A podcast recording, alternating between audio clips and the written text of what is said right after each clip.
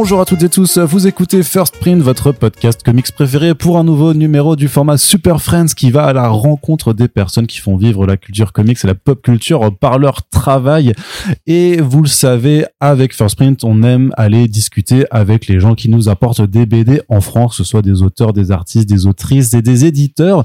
Et vous l'aviez, euh, si vous nous écoutez depuis un peu plus d'un an, vous aviez vu que l'année dernière, on était un petit peu allé faire le tour des éditeurs de comics en France pour faire un peu le bilan de l'année et aborder euh, ce qui arrivera l'année prochaine. Et ma foi, j'ai bien l'impression que ça va peut-être devenir un rendez-vous régulier. Chaque année, on va essayer d'aller euh, de nouveau à la rencontre des éditeurs. Alors, il y a des personnes qu'on n'a pas encore, avec qui on n'est pas encore allé parler et on s'en excuse. Euh, les invitations de toute façon sont lancées. Vous savez que de toute façon, on, ne refuse personne dans ce milieu. Mais il y a aussi des gens, voilà, avec qui, eh ben, on travaille depuis des années ensemble et avec qui, ben, le courant passe bien. Donc forcément, on retourne joyeusement discuter avec eux. Et pour cette émission, j'ai le plaisir de euh, ravoir avec nous François Hercouet. Bonjour François. Bonjour, c'est un autoroute de l'intro. C'est admirable. Hein. C'est ça. Bah, et puis t'es à l'aise, tu croises les jambes et tout. Tu ah, maîtrises l'exercice. Je peux faire plein de choses pendant le podcast et tu serais très surpris de tout ce que je peux faire pendant un podcast. Mais donc François Hercouet, tu es directeur éditorial chez Urban Comics depuis maintenant 10 ans. Un et plus. Et même plus, en fait, puisque c'était avant, on fête en 2012, euh, en 2022, les 10 ans d'Urban Comics. je me rajeunis tout le temps aussi. c'est ça. On fête les 10 ans d'Urban Comics, mais c'est vrai que toi, tu montais euh, la maison un, petit peu avant. Et ma foi, bah, là, c'était venu il y a un an, euh, en fait, pour parler un petit peu de 2021 et faire quelques teasings pour 2022. bah, on va refaire la même chose, mais avec une année de plus. Oui. Tout simplement. Ça marche. T'es, t'es, content d'être là quand même? Oh oui, oui. Et puis en plus, je, je, t'as un nouveau colocataire là, que je connaissais pas. C'est vrai que tu n'avais jamais vu Polo euh, qui est avec nous. Donc c'est un gros chat que vous connaissez bien si vous écoutez le podcast et qui passe ses journées à dormir. Regarde là, il est en train de dormir. Ah, être un chat. tu vas voir qu'il ne va pas bouger pendant tout le podcast. Euh, bah François, j'ai une première question à te poser très générale. Alors je vais pas demander, euh, je vais pas te demander de te présenter à ceux et ceux qui découvriraient le podcast, qu'on a déjà quand même fait pas mal d'émissions ensemble. Je me rappelle que la première fois que je t'ai interviewé, c'était quand même en 2014, je crois, pour ah DC Planet euh, à la PCE. PCE. Dernière édition. Ou peut-être non, l'avant-dernière. Non, l'avant, l'avant-dernière, ouais. Euh, mais donc, euh, Qu'est-ce que tu peux nous dire un petit peu sur le bilan de l'année 2022, grosso modo, qui a quand même été une année un petit peu particulière, je dirais, euh, pas forcément, euh, en plus pour des raisons que vous pouvez contrôler euh, d'un point de vue édition, hein. d'un point de vue papier. Voilà, qui est un peu le nerf de la guerre en ce moment. Oh non, non, c'est vrai que le, cette, ces conditions-là sont pas forcément les plus, bah, les plus idéales pour travailler de manière sereine. C'est qu'on, là pour le coup, effectivement, ce que tu dis, c'est qu'on ne maîtrise pas tout, et ça nous amène parfois aussi à devoir faire des choix qui font pas toujours plaisir. On aimerait faire tous les bouquins qu'on souhaiterait faire. Et malheureusement, maintenant, tu as cette contrainte supplémentaire qui est, qui est celle de l'approvisionnement en papier, euh, qui conditionne également les, euh, les, euh, on va dire la rapidité des réimpressions. Enfin, c'est, c'est un, une situation compliquée parce que je dois rester poli, mais voilà, c'est, c'est, on, on, apprend après à jongler avec, avec ces, contraintes-là. C'est toujours euh, cette maxime qu'on essaie d'appliquer de la contrainte naît la créativité. Mais il y a parfois, ouais, on, on se fait un peu des nœuds au cerveau. Euh, maintenant, voilà, c'est une contrainte qu'on a qu'on a intégrée avec laquelle on, va ben, dérouler euh, 2023 euh, en, espérant que ça s'améliore, mais il y a peu de chance. Euh, en tout cas, il n'y a pas de signaux qui laissent qui laissent croire à une, à une détente sur le long terme, parce que ponctuellement on peut trouver un stock de papier et là c'est super, c'est la fête, et puis après euh, c'est beaucoup moins. voilà, on doit un petit peu se, se serrer la ceinture à ce niveau-là. Donc effectivement, en gros, les ce, ce, cette situation exogène, vraiment qui est complètement externe à ce que tout ce que nous on peut on peut gérer, bah ça conditionne pas mal de choses. Après niveau euh, niveau événementiel, bah pour nos 10 ans, ça a été quand même un pas mal de communication faite autour des euh, autour de cet anniversaire là, cet anniversaire là euh, auprès des professionnels, auprès des lecteurs. C'était la mise en place et puis alors je vais en parler mais de, de la de la newsletter sur Substack qui arrive quand elle arrive. La fameuse. Voilà, c'est comme dans le jeu vidéo, hein, c'est done when it's done.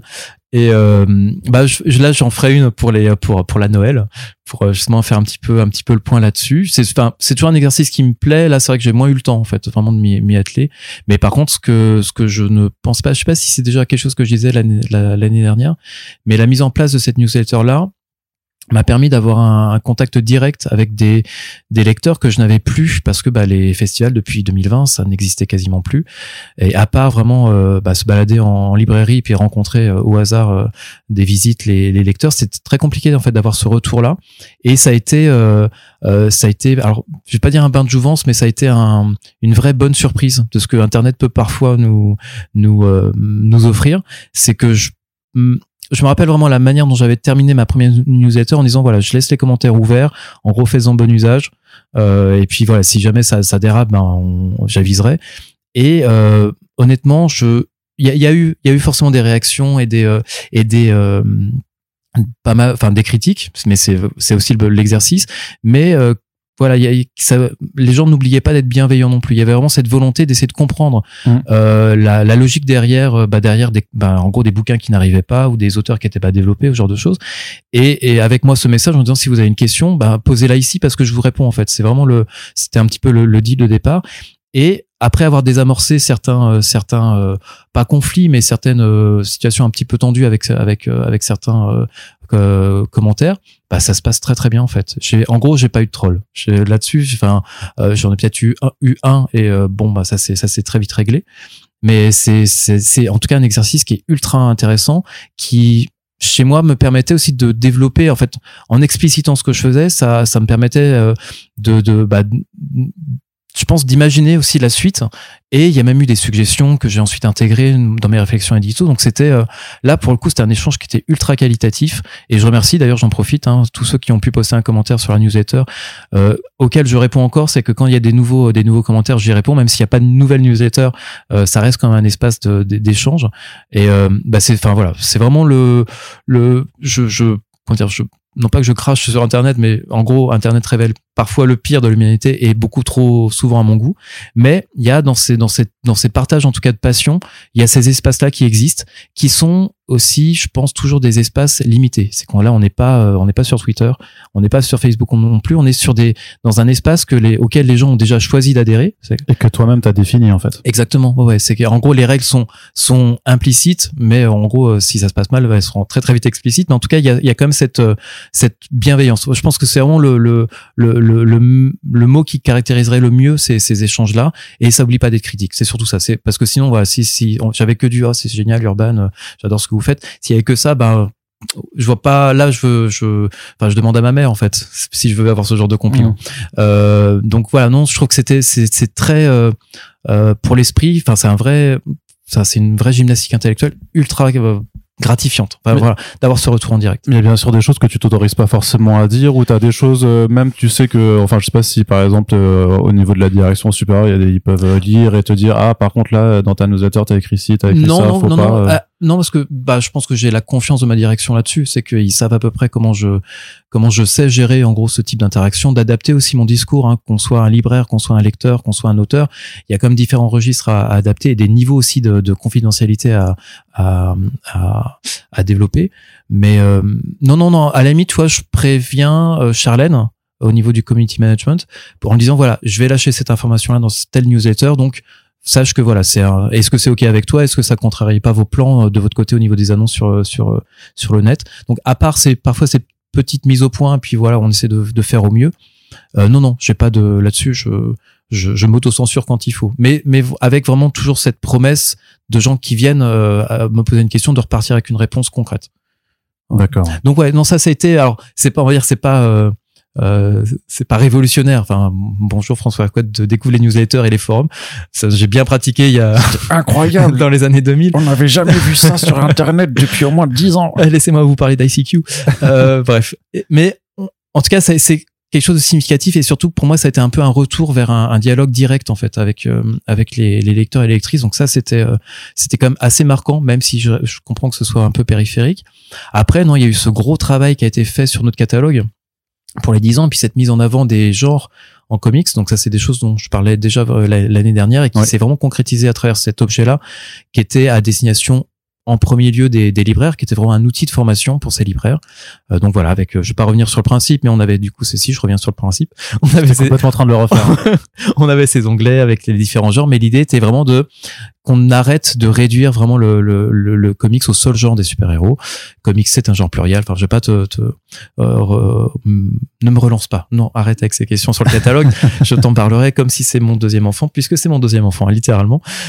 Et surtout, ce qui était important, c'était le deuxième, euh, le deuxième euh, mouvement un petit peu de ça, c'était le développement d'un outil qui allait cette fois-ci atterrir en librairie, à savoir des intercalaires qui reprennent vraiment le même, euh, le même, enfin des intercalaires en plastique souple, des choses qui normalement quand vous passez à proximité ne vous blessent pas, hein, vous attaquent pas les yeux, mais ce qui balise en tout cas les, les, les rayons qui segmentent, puisque c'est le nom qui est validé par le par le marketing, donc qui segmentent les rayons comics avec évidemment du super-héros, on va dire on a un intercalaire par personnage important de chez DC, mais on a également un intercalaire pour euh, la fantasy, pour le l'horreur et le fantastique, pour le thriller et le polar, la science-fiction, pour la science-fiction et l'anticipation. Parce que vraiment c'est important aussi d'apporter aussi ces petites nuances. Parce que dire que voilà euh, je sais pas moi hmm, qu'est-ce qu'on avait comme euh, des trucs comme Y le dernier homme est-ce qu'on met ça vraiment dans l'ASF Bah non, on est plus, en anticipation que par rapport à Descender. Euh, voilà, c'est des, des petites, euh, c'est des sous-genres comme ça qui me paraissaient importants. Donc ces genres qui apparaissent aussi désormais sur nos, nos quatrièmes de couverture. Donc voilà, histoire de vraiment aider un petit peu les, libraires aussi à, à développer des rayons euh, quand on parle de comics, de montrer déjà, vraiment révéler un petit peu la, la diversité de, de tous ces genres. Euh, et ça, voilà, c'est arrivé en septembre. Donc, je sais pas si voilà, vous avez vu euh, ces, ces, intercalaires euh, fleurir un petit peu dans, dans, les librairies, en tout cas celles qui ont qui participent un petit peu à cette opération-là. Mais l'idée était vraiment de prolonger la, la, logique de mon cher catalogue jusque dans les rayons en fait des, euh, des, des libraires. Et puis, donc ça, on était sur les 10 ans toujours. On va faire une, on va, je pense qu'on va faire une fête en décembre donc mhm. euh, avec tous nos collaborateurs, toutes les personnes qui ont aidé un petit peu à, à construire Urban depuis euh, depuis maintenant dix ans. Donc ça, on a hâte. Euh, et puis que dire d'autre sur les dix ans? Je crois que c'est à peu près tout. Si, non, un, projet qui n'a pas vu le qui n'a pas vu le jour, mais que j'enterre pas, c'est un projet de carte et je vais m'arrêter là parce que je veux vraiment que ça se fasse et je vais garder le l'idée pour moi. Mais si un jour vous, vous voilà, je, je tease une un projet de, de carte J'en dirai pas plus. Euh, voilà, je, en tout cas, c'est un, autre projet qui me tient à cœur que j'aurais pas le temps de caser en fait avant la avant la, la, fin de l'année. Mais ouais, c'est bien entendu quand tu parles de cartes, tu sous-entends de cartes à jouer. Tout à fait, bien sûr, des cartes à jouer. d'un jeu de cartes urban comics. Alors, mais tu rigoles, mais on a eu dans ces projets. et regarde, parce que je suis là et paf, je pose un François Hercouet face cachée, attaque plus de. Il fait oh, il vient dans ta librairie et bam, 10 albums. Non, ça en vrai, il y a un vrai concept à faire la truc, tu vois.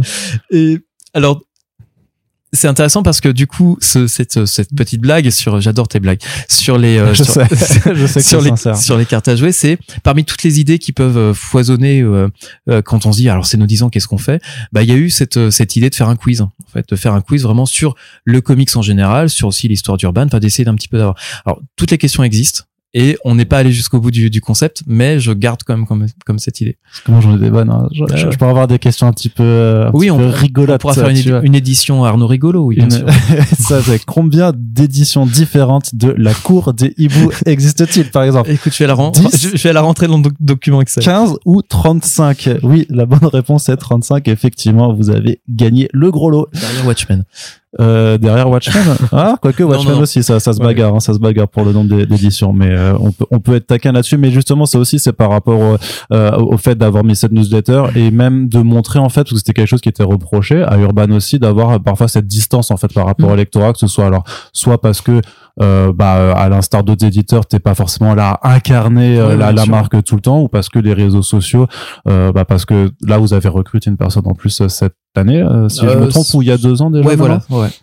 Mais parce que sinon, c'est des réseaux sociaux qui se contentaient surtout juste de faire des annonces, mais qui n'étaient pas forcément dans la réponse avec avec les lecteurs. Et ça, c'est des axes en fait sur lesquels vous, vous ouais, tout à fait. Après, c'était des, euh, euh, c'était, je pense, un besoin en fait. Bah, comme je disais, après ces deux ces deux années un peu étranges, 2001-2022, voilà qui est cette à nouveau ce contact qui qui existait par défaut dans les festivals ou dans les quand on se baladait dans les librairies et puis c'est vrai que ça c'est un peu un peu un peu appauvri quoi. Donc voilà il y avait je pense cette nécessité là et puis c'était aussi tu vois quand on avait parlé déjà à l'époque on refait vraiment le, podcast. C'est un peu le piège hein, de ces podcasts une fois par an. Ouais bah, de refaire un petit peu le le truc. Mais ouais je voyais comme bah Sullivan est plutôt quelqu'un de la vidéo. Et ben moi c'est pas mon truc. Donc voilà moi c'était plutôt l'écrit ou ce genre de choses. Donc ouais on a j'ai réfléchi un petit peu là-dessus et c'est vrai que la, la newsletter m'est apparu comme le meilleur euh, le meilleur médium encore qu'on attend tous ton, ton arrivée sur TikTok l'année prochaine, quoi. Ouais, ouais, bah on peut attendre encore un peu. Hein. moi, j'ai très très hâte de voir. Salut les jeunes, alors c'est François, qu'est-ce qu'on a aujourd'hui? Pof, pof, pof, du Batman. Vous connaissez Batman? Attendez, j'arrive, c'est incroyable.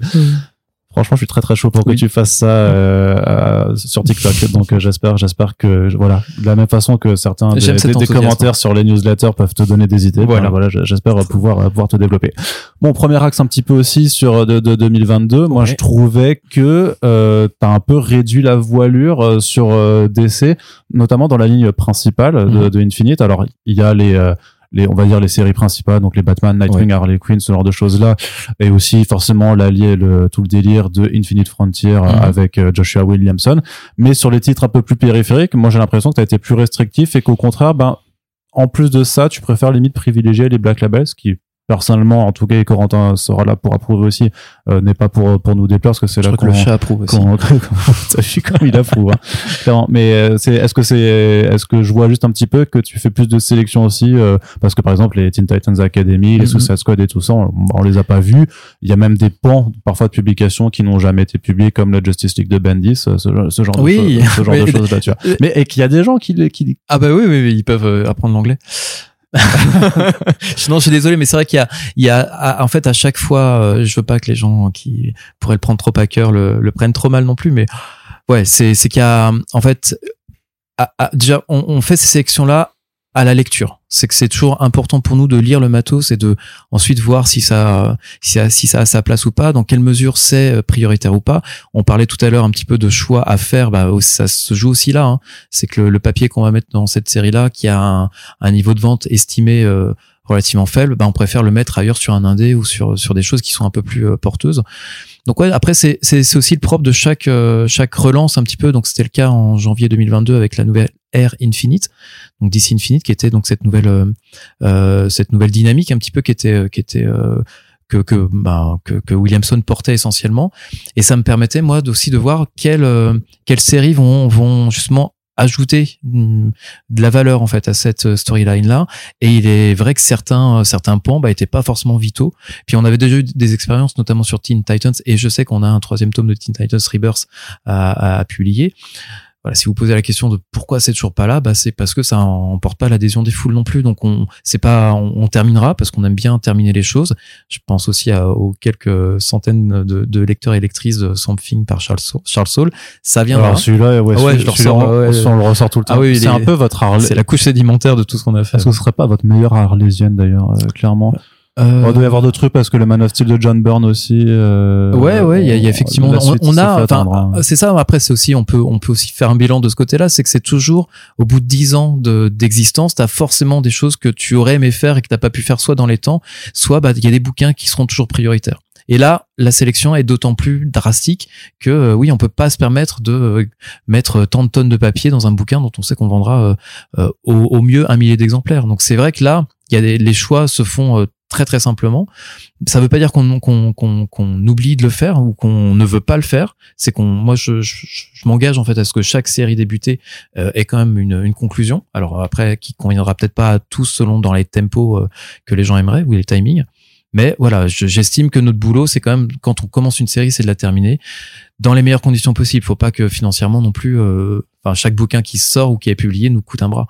Donc voilà, il y a, y a, quand même une, une certaine logique à, à avoir à ce niveau-là. Et ben, pour ce qui est euh, ce que tu, tu parlais des sélections, donc c'est en fait c'est le, le propre. Hein. à chaque relance, on essaye de voir ce qui est le plus euh, le plus essentiel et tout ne l'est pas. Euh, il y a aussi pas mal de mini-séries. Moi, je sais que j'avais bien aimé la la Man Bat qui était dessinée par Kuma Kumar, non pas Kumar, Sumit Kumar. Sumit Kumar, ouais, ouais, et qui était qui était sympa, mais voilà, qui moi me faisait plaisir. J'aimais bien le, le look gothique et c'est un personnage que j'aime bien, mais je sors pas des bouquins juste pour moi en fait, ou pour 500 500 personnes. Donc, je pense que ce genre de mini-série, Après là, c'est du Batman, donc tu pourrais dire que ça, Ouais, c'est du Batman euh, à l'envers. Mais euh, non, c'est bah là, tu vois, typiquement, j'identifie le titre comme sympa, mais pas essentiel. Et des titres comme ça, il y en a beaucoup. Pour revenir sur Bandis, c'est juste que j'attendais de voir s'il allait y avoir une implication à un moment de la Justice League dans l'univers d'ici. Parce que c'est quand même la première fois qu'on avait une Justice League qui était euh, en total, euh, euh, pas, ne sortons pas de gros mots, mais en total autarcie euh, par rapport au reste de l'univers. C'est que, que la Justice League officielle ne soit pas impliquée dans euh, dans, dans le, la grande storyline que développait Williamson, c'est compliqué. Il a fallu qu'elle meure quand même pour qu'elle soit impliquée dans Dark Crisis. Enfin, donc voilà, il y, y, y, avait à mon sens des, des, des directions édito qui, pour moi, ne me convenaient pas dans ce que je voulais faire du développement d'ici en 2022. Maintenant, euh, on va être amené à en parler un petit peu après, mais c'est ça, en gros, ça revient un petit peu sur les rails. Donc voilà, la Justice League va être incarnée de manière un peu plus, un peu plus logique et un peu plus centrale en fait dans, dans l'univers d'ici. Et justement, quand tu suis un petit peu, même par rapport à la VO, il n'y a pas des euh, parfois où tu bah là donc euh, alors on enregistre ce podcast, Ouais. ça tombe très bien qu'on n'ait pas d'ailleurs enregistré plus tôt puisque DC a annoncé ses plans pour 2023 avec donc son euh, Dawn of DC euh, Ouais. euh, qui va qui est encore une nouvelle forme euh, d'air éditorial. D'ailleurs, c'est- de toute façon, c'est un peu euh, ce qu'on voit chez les éditeurs mainstream, c'est que tous les deux ans, en gros, il faut alors pas forcément un relaunch, mais essayer de marquer le coup avec une nouvelle ère, une nouvelle, euh, une nouvelle bannière. Et euh, ce qu'on disait dans, dans le front page euh, récemment, c'est que ça allait potentiellement te poser des soucis par rapport aux relaunch qui peuvent arriver, à, au fait que toi, tu dois, s'il y a des changements d'équipe créative, que tu vas peut-être de nouveau devoir euh, faire des, des, des nouveaux tomes. Ouais. C'est d'ailleurs ce que tu fais avec le, le- par exemple, le Batman de Chip Zdarsky. Tout qui, à fait. euh, le Batman de Chip Zdarsky et on aura également cette même logique de euh, ce que je disais au libraire qu'on a vu qu'on a vu récemment, c'est que 2023 on va lancer deux nouvelles séries Batman. Et j'ai rassuré tout de suite en disant c'est pas deux séries supplémentaires, mais c'est deux séries qui vont remplacer les séries qui ont débuté en 2022 et qui s'achèvent après quatre tomes. C'est que Batman Infinite se termine en quatre et euh, Batman Detective Infinite se termine également en quatre tout début 2023 et on relance du coup l'univers Batman avec bah, des équipes artistiques qui justifient en fait qu'on qu'on en fasse des tomes 1. C'est Chip Zdarsky et Rory Jiménez, alors qu'on connaît depuis déjà un petit moment. Euh, mais en tout cas, la proposition de Zdarsky était suffisamment intéressante et forte pour que ça puisse en fait être un tome 1 accessible à l'ensemble des à l'ensemble des, euh, des, des des lecteurs et des lectrices. Donc voilà, on en février, on a cette euh, ce focus qui est fait sur ce qui va devenir notre nouvelle série principale de Batman, c'est Batman Dark City. Et puis on aura plus tard dans l'année euh, la même chose sur bah, la série Détective Comics euh, qui, est, qui est maintenant gérée par euh, par Ramvi et, euh, et Raphaël Albuquerque et puis bientôt Ivan Rice. Euh, mais pour nous, on en fait également une deuxième série importante, enfin la deuxième série majeure sur Batman et qu'on appellera Batman Nocturne. Et là, du coup, on va en, en ajoutant ces sous-titres, ça nous permet déjà de bah, de pas faire un Batman Infinite 2, enfin en tout cas essayer de trouver un, un subterfuge. Non, l'idée pour moi c'était de, de vraiment caractériser au mieux par ces sous-titres-là les, les directions en fait créatives que prenaient euh, ces, deux séries-là. Donc on est vraiment dans deux ambiances complètement différentes avec un espèce de techno-thriller dans euh, dans Batman Dark City où euh, du coup voilà on se rend compte que Batman est tellement bien préparé qu'il a même conçu un plan on le savait depuis la tour de Babel contre tous ses alliés euh, de la Justice League mais également contre lui-même. Et donc forcément, c'est un plan qui va lui exploser un peu à la tête et il va se rendre compte que bah, la, la ville qu'il pensait être une, en gros sa meilleure alliée est aussi son, son pire piège. Donc ça, c'est vraiment le côté euh, Dark City, Techno Thriller et compagnie. Et puis on a l'autre pan de l'univers de, de Batman qui est un autre pan ultra important pour la mythologie de Batman, c'est tout son univers gothique. Et ça, c'est quelque chose qui est très bien développé par Ramvi, qui est, on le sait, fan de musique et qui est très, euh, euh, qui est très attaché en fait à l'imagerie gothique romantique de l'univers de Batman et qui, avec Raphaël Albuquerque, a trouvé le parfait partenaire pour justement avoir une, approche beaucoup plus impressionniste en fait de l'univers de Batman. Et là, on est vraiment, on va euh, intégrer une nouvelle mythologie à l'univers de Batman et c'est vraiment complètement autre chose, mais très complémentaire aussi du boulot que peut faire Da- Zdarsky. Donc pour moi, on avait du coup cette volonté de bah c'est pas du reboot mais c'est juste d'essayer de de- d'ouvrir et de créer des points d'entrée en fait à des euh, pour des nouveaux lecteurs et lectrices en disant euh, vous avez la Batman la série Batman Infinite qui couvre quatre tomes et qui couvre en gros l'année 2022 euh, et maintenant ce lui succède en fait ces deux nouvelles séries. Ça me semblait compliqué en fait d'intégrer euh, ces, ces nouvelles aventures, en fait, que ce soit celle de Ramvi ou de Chip Zdarsky, euh, de les intégrer dans la continuité des séries existantes en disant, alors, ça commence au tome 1, mais James Iron Force en va au bout de deux bouquins et demi. Euh, Il y a un tome de transition euh, avec Williamson au tome 4, mais le tome 5 il défonce vraiment. Vous pouvez commencer par le tome 5. C'est en termes de discours commercial, c'est un un suicide. Donc voilà, j'ai préféré du coup vraiment faire un, un une rupture nette avec le, le tome 4 de, de Infinite et du coup d'avoir une, une une nouvelle un, un nouvel élan créatif en fait avec euh, Batman Dark City. Donc ça arrive en février et le euh, Batman Nocturne lui arrive plus tard dans l'année. D'accord. Mais c'est pas un peu compliqué aussi à la fin de devoir trouver à chaque fois des noms différents pour euh, chacun de ces de choses. la contrainte naît la créativité. Alors pas toujours les bonnes idées, mais on essaie de trouver les meilleures. Et moi, justement, ça m'a, ça m'a, ça, m'intéresse. Enfin, c'est, c'est justement ce, ce côté de, euh, de, voilà le matériau que DC nous donne. Comment est-ce qu'on va trouver le, le meilleur moyen? Alors, je dis pas que c'est le moyen idéal, mais en tout cas, c'est le meilleur moyen avec les idées qu'on a à ce moment-là de le proposer en fait pour les pour les lecteurs. C'est, on verra, on verra peut-être que je vais me planter complètement et que ça ne fon- fonctionnera pas. Mais ça me semblait, en tout cas. Euh, de caractériser à ce point-là des séries Batman, ça je trouve que c'est aussi un, comment dire pas un hommage, mais c'est à mon sens le meilleur moyen de, valoriser en fait la voix, la couleur différente que ces auteurs-là vont apporter sur un personnage qui est aussi balisé que Batman. Et c'est-à-dire qu'on a vu quand même aussi beaucoup de titres autour du Chevalier Noir se multiplier, que ce soit en termes de séries régulières ou de. vois pas non, du non, tout. Non, non, en, en, en VO surtout, hein, parce que justement chez toi ils n'arrivent pas tous, mais quand tu vois le I Am Batman de John Ah. Ridley, euh, Batman Fortress Mhm. euh, C'est vrai. de euh, Derek Robertson. Batman Reptilian aussi, Mhm, mhm. et par contre ça aussi, tu, Batman Killing Time, t'as as, tous ces titres-là. Par contre, tu choisis pas de forcément d'y aller non, à, on va pas à- à chaque fois. on va pas tout faire. Non, non. C'est vrai qu'on on est assez sélectif là-dessus euh, pour laisser de la place aussi aux autres. Et puis l'idée, c'est que c'est de pas non plus diluer un petit peu l'intérêt des, euh, des, des lecteurs que bah, qui, qui sont là pour Batman. Aussi, moi, je préférais qu'ils mettent euh, qu'ils mettent aussi un peu de leur budget dans de l'indé, dans euh, dans JSA, dans dans ce essayer un petit peu de de, de créer une une curiosité. C'est c'est un on va dire c'est un un fantasme d'éditeur, hein.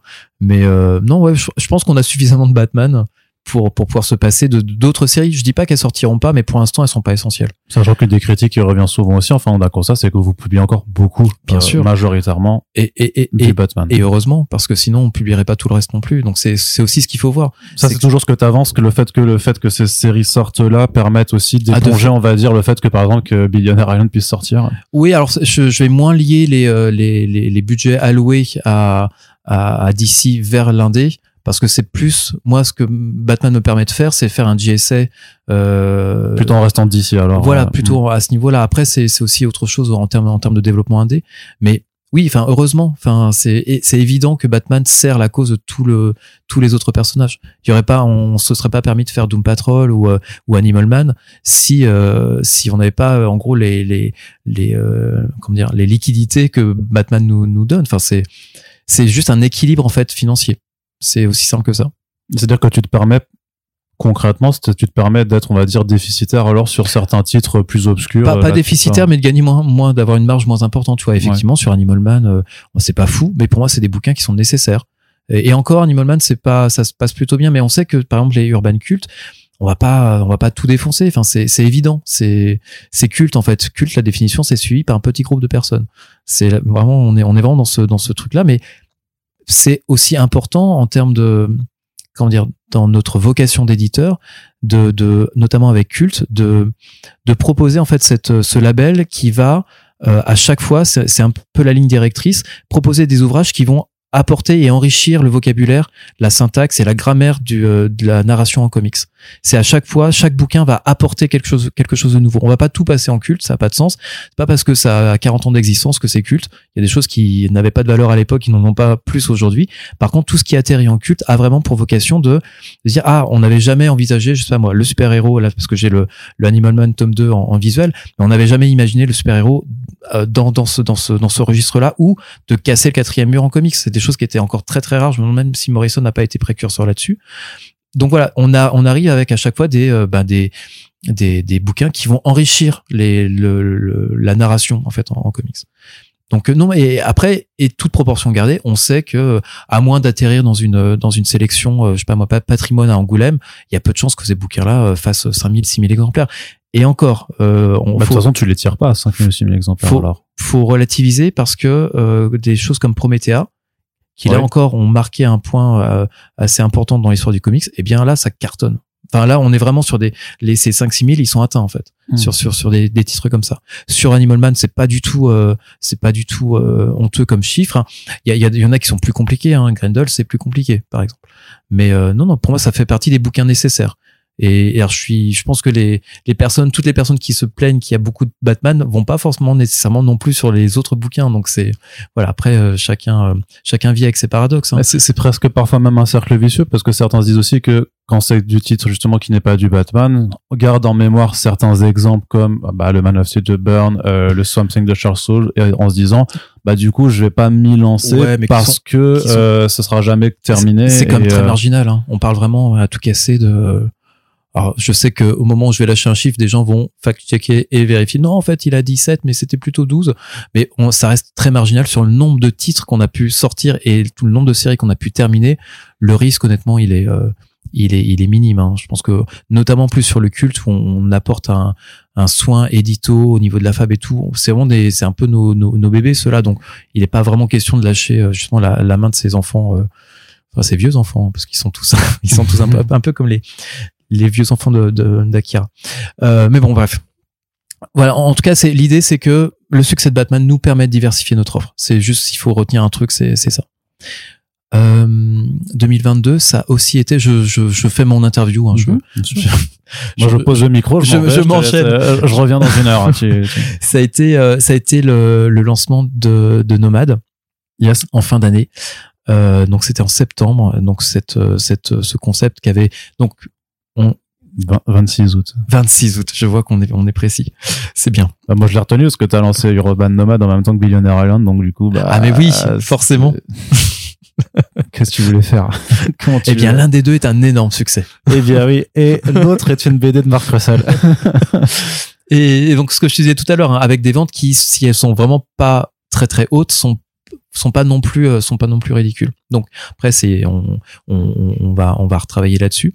Mais en tout cas c'est vrai que Nomade a été un enjeu important pour nous pour nos 10 ans parce qu'on ça nous a permis de nous euh, de nous euh, de repenser un petit peu ce qu'était Urban, la place qu'on avait dans euh, dans on va dire le microcosme euh, des, des comics en France et la place qu'on avait également chez les libraires parce qu'on a on prend un peu de place avec nos bouquins, on a une charte qui est très euh, qui est très identifiable et euh, bah, ça nous a nous-mêmes fait très plaisir de casser un petit peu tout ça.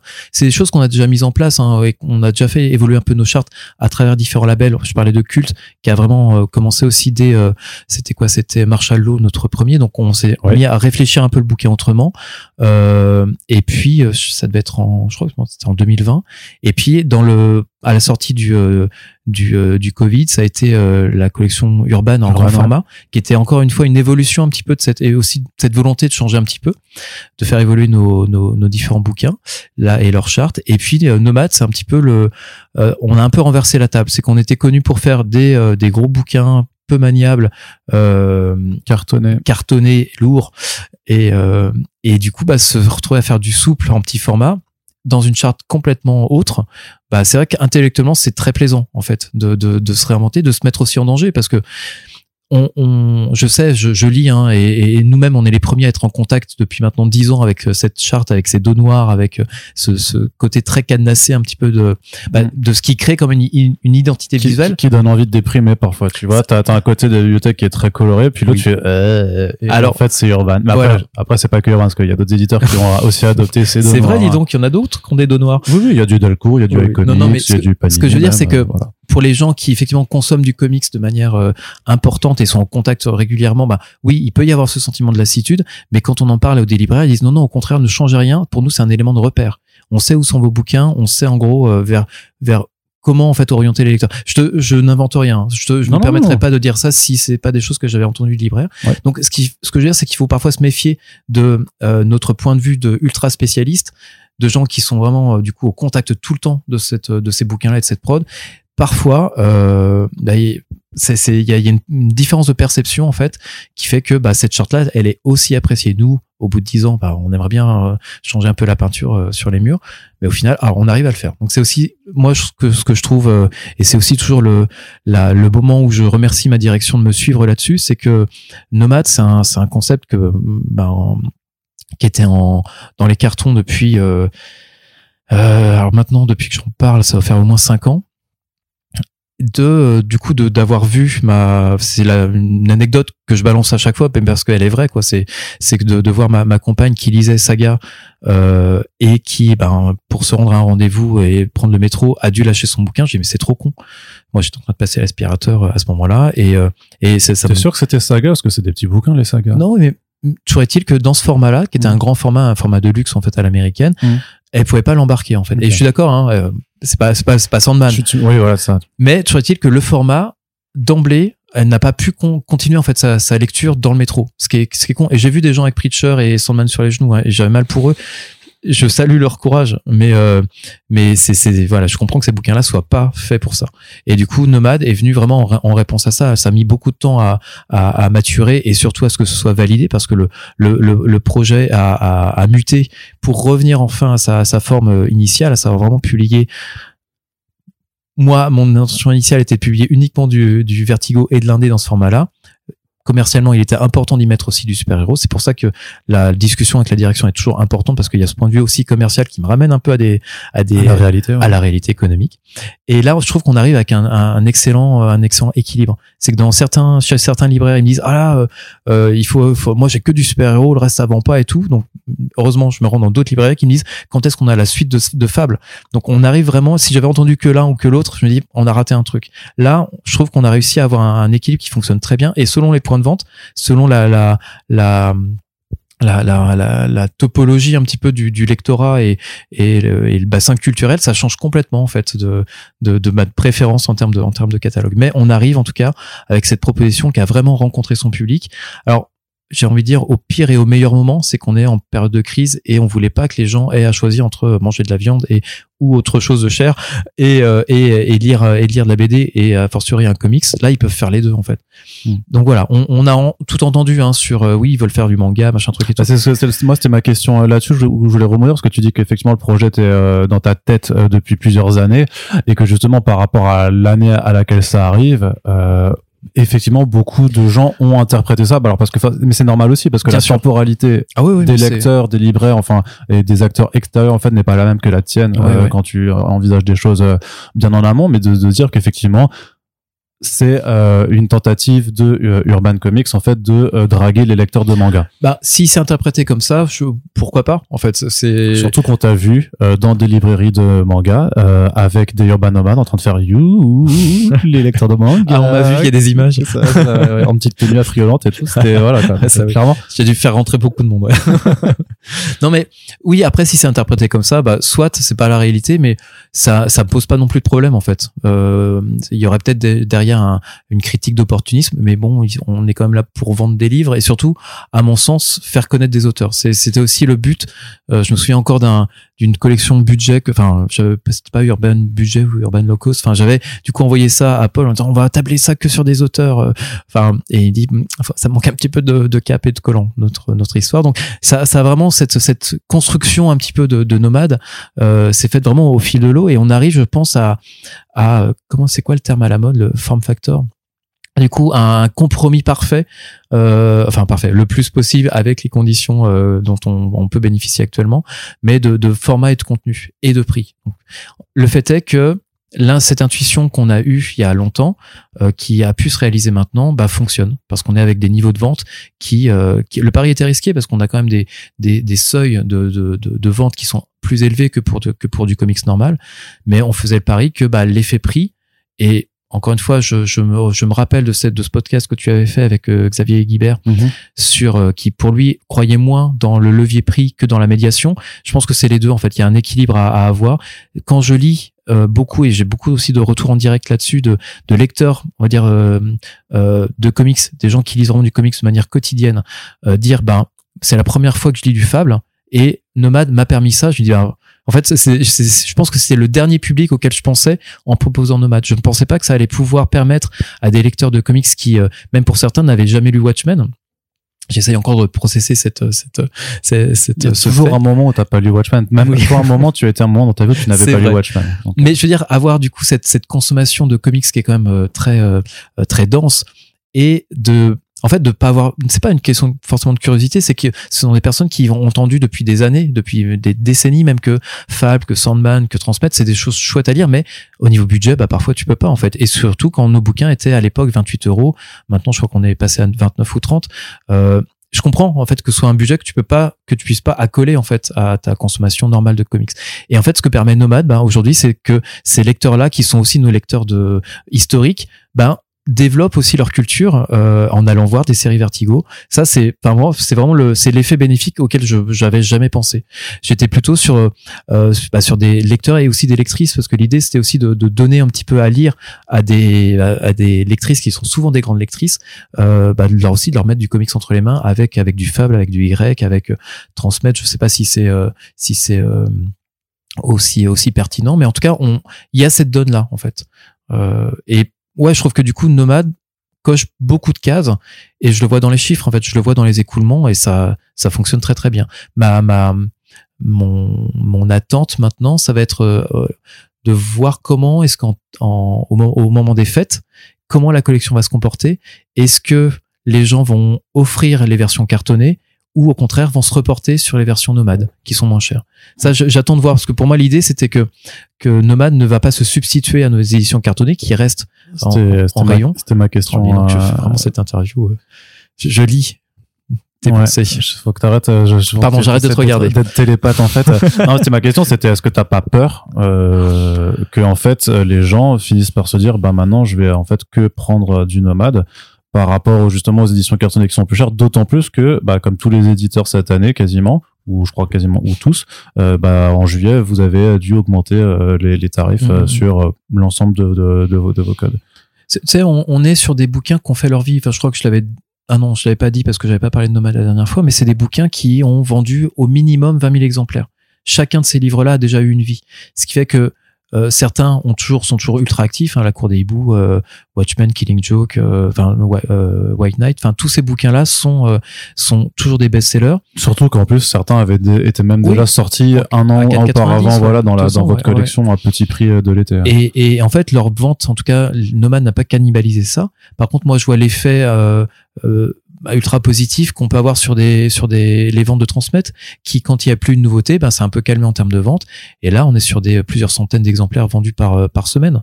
Donc pour moi, le c'est si si je rate cinq ventes de- d'une édition à 30 euros, mais que derrière j'ai 500 ventes semaine d'un bouquin à 7,90 ou à 9,90, on reste gagnant. Puis derrière, c'est aussi une, un effet de collection. C'était là où les opérations à 4,90 sont des récits complets, en tout cas des, des one shot.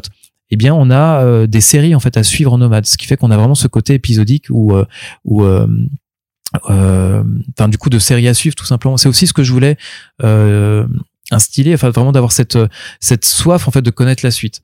Et voilà. Et si un jour il y a un transfert vers les, les éditions cartonnées, tant mieux. Si du coup les gens ont découvert les comics par Nomade, bah c'est super en fait. On, on parlait de la, enfin on, on en parlait.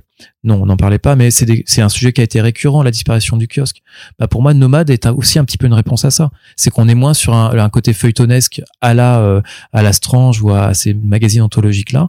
Mais euh, Nomade remplit aussi cette fonction de faire connaître la culture comics à moindre coût. Sachant que euh, y a, y a- moi, j'ai aussi vu des réactions de lecteurs qui disaient bah maintenant en fait euh, enfin qui s'attendent et, et peut-être que là par contre c'est qu'ils ont pas compris je crois le sens de la collection qui s'attendent aussi à ce que des euh, que des inédits ou enfin que de nouvelles séries débarquent directement en nomade. Ça, ça c'est la, la prochaine étape. Ça serait la, la prochaine expérience. On n'est pas prêt à la mener parce qu'on doit déjà valider une vague 2, une vague 3 de titres, euh, voir si ça prend. Parce que pour l'instant, il y a eu un, un super accueil euh, libraire, euh, ben, euh, lecteur, euh, on va dire euh, lecteur chevronné et lecteur euh, amateur. Donc les voilà, tous tous les voyants sont au vert. Moi, j'attends vraiment que la vague 2 et la vague 3 soient euh, soient validées. En fait, que on voit comment la, la collection la collection réagit dans le temps et voir si ça peut être un tremplin pour des bouquins peut-être qui seraient plus compliqués peut-être qui seraient voilà qui aurait un, où il y aurait un intérêt pour euh, à, à être publié en ce format-là. Pour l'instant, on n'en est pas là. On va pas avancer trop vite. Mais voilà, ce que je voulais dire aussi, c'est que par rapport à la, réception, à l'accueil de cette série-là, c'est qui ça fait écho à ce que je disais tout à l'heure, les lecteurs de comics hardcore qui découvrent aujourd'hui Fable ou, euh, ou transmettent, eh bien c'est aussi leur, leur bienveillance par rapport à ça et la compréhension. C'est là où je me dis que là, notamment la communication qu'a pu faire Charlène et qu'ont pu faire les Charlène au niveau du lancement de la collection euh, du, et du label, c'est que on a su convaincre même ceux qui, je pense, étaient les plus rétifs en fait à cette collection-là de on ne lit pas Watchmen dans ce format-là, ça n'a pas été fait pour ça. Enfin bref, tout euh, tout tout ce qu'on a pu entendre comme critique et ce que j'ai surtout lu en fait, vraiment les, les, les commentaires entre guillemets négatifs qui euh, qui qui qui, euh, qui dominaient, c'était je comprends que c'est pas pour moi, mais par contre, j'aurais plaisir à l'offrir en fait, parce que je peux, parce que c'est pas très cher. Et, et encore une fois, pour moi, Watchmen, c'est pas comme ça que ça se lit, mais si ça peut faire connaître, en gros, si ça peut euh, et s'aimer ce que moi ma passion ma culture euh, vers d'autres lecteurs et lectrices ben ouais et là je me dis si on arrive à embarquer les gens pour qui euh, pour qui cette collection à qui cette collection ne s'adresse pas bah c'est vraiment euh, c'est c'est un c'est un succès sur beaucoup beaucoup de niveaux donc voilà, pour l'instant on en est là. Peut-être que l'année prochaine, je, vais déchanter. Que dans un an, on oh aura un discours tout Mais à fait quelle différent. erreur On vend plus une seule édition cartonnée. Donc non, pour l'instant, on est, on est, on est, on est plutôt très confiant. Et ce qui est marrant, c'est que en parallèle, t'as quand même effectivement, tu l'as, tu l'as mentionné avant, mais t'as continué le bimestriel euh, Batman Ouais. euh, envers et contre tout. Oui, on sait pas euh, encore pour combien de temps, honnêtement. C'est le, le prix justement des, le prix du papier et notamment pour la presse, c'est celui qui a pris le plus cher.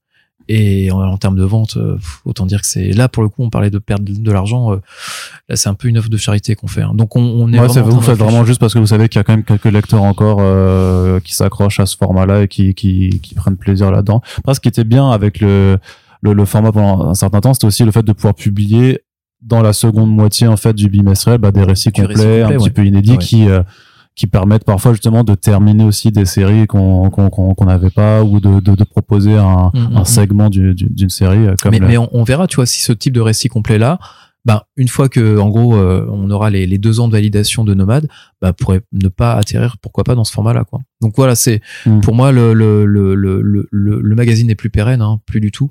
Donc il va falloir réfléchir à, à une manière de. Bah, je te dis, pour moi Nomade, bon, remplit aussi cette fonction là.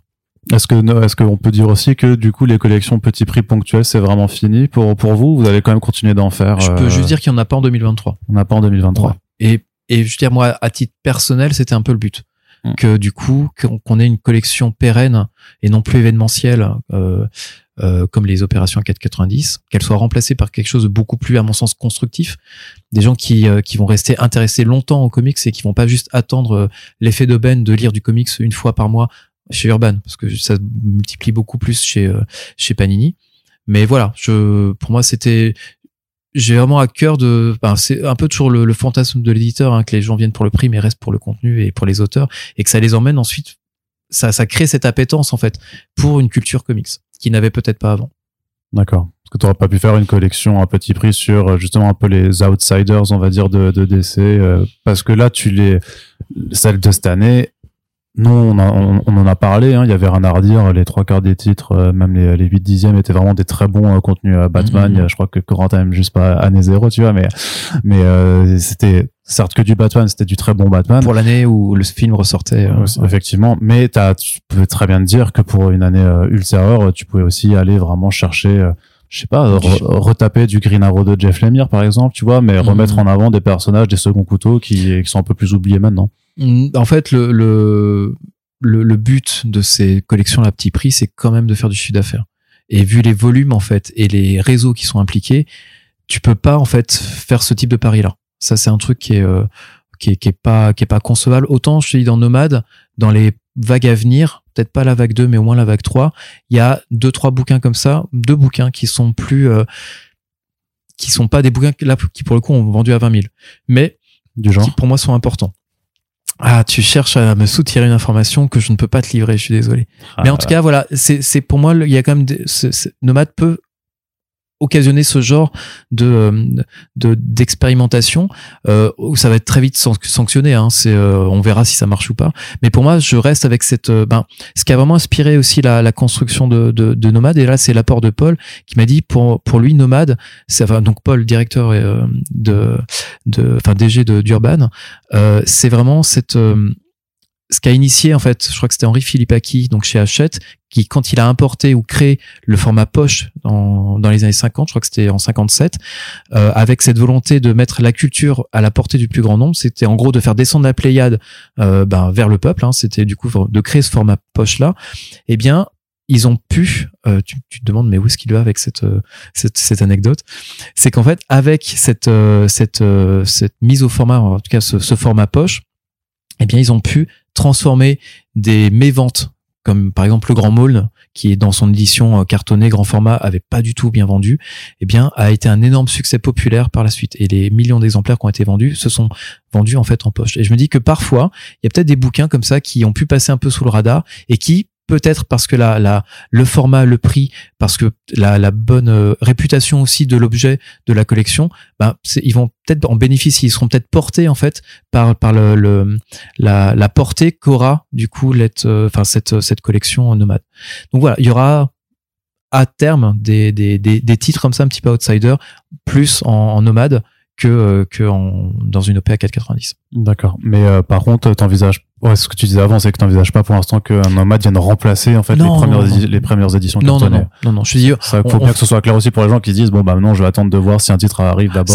On, on, mettra toujours un temps beaucoup trop long pour ceux qui attendent. Ouais. C'est là pour moi c'est très clair, c'est qu'un je sais pas moi un bouquin, euh, le prochain Sean Murphy qu'on fera en White Knight n'arrivera pas avant euh, minimum deux ans quoi. Ouais. On est vraiment là-dessus. C'est, c'est, il est hors de question de, de mettre, enfin, je sais pas, imaginons Snyder et Capullo qui reviennent sur Batman au hasard, euh, on va pas faire une première édition en nomade, c'est évident. Non, bah non, effectivement. Non. Faut d'abord en faire 15. 15 différentes du, du, du, même album. Euh, toujours un peu pour rester sur encore sur sur de DC avant de passer à l'indé aussi il un des lancements qui était important cette année, c'était les Batman Chronicles. Donc euh, cette ça tu nous as, tu nous avais ah, parlé, hein, c'était un peu la, la, grosse annonce du podcast de l'année dernière. En tout cas un de tes un, un de tes euh, bébés parmi parmi d'autres. C'est vrai. Parce que tu es quand même le papa de beaucoup de bébés. Du coup, j'espère mmh. que les allocations ça va, c'est pas trop compliqué. si seulement. Mais donc avec ces, ces, ces, deux premiers tomes pour euh, pour publier donc l'année 87, donc il reprend notamment aussi bah, le, bah, le segment Batman Year One avec mmh. l'accompagnement éditorial et tout ça. T'as T'as vu comment ça, le, le, la perception en fait euh, de cette collection? Parce que bah forcément, il y a des doublons aussi par rapport au contenu, mais tu l'apportes aussi dans un format donc épais, euh, souple que tu disais inspiré donc des volumes de, de Glénat sur euh, sur les Picsou. Ouais. Euh, voilà, comment qu'est-ce que tu peux un peu en tirer Quel est le bilan? Bah le bilan, il est extrêmement positif et si on je devais résumer en fait la collection Chronicles à un mot, ce serait enfin c'est c'est vraiment c'est que je pense que c'est quelque chose qui était aussi attendu par les, les lecteurs et les lectrices.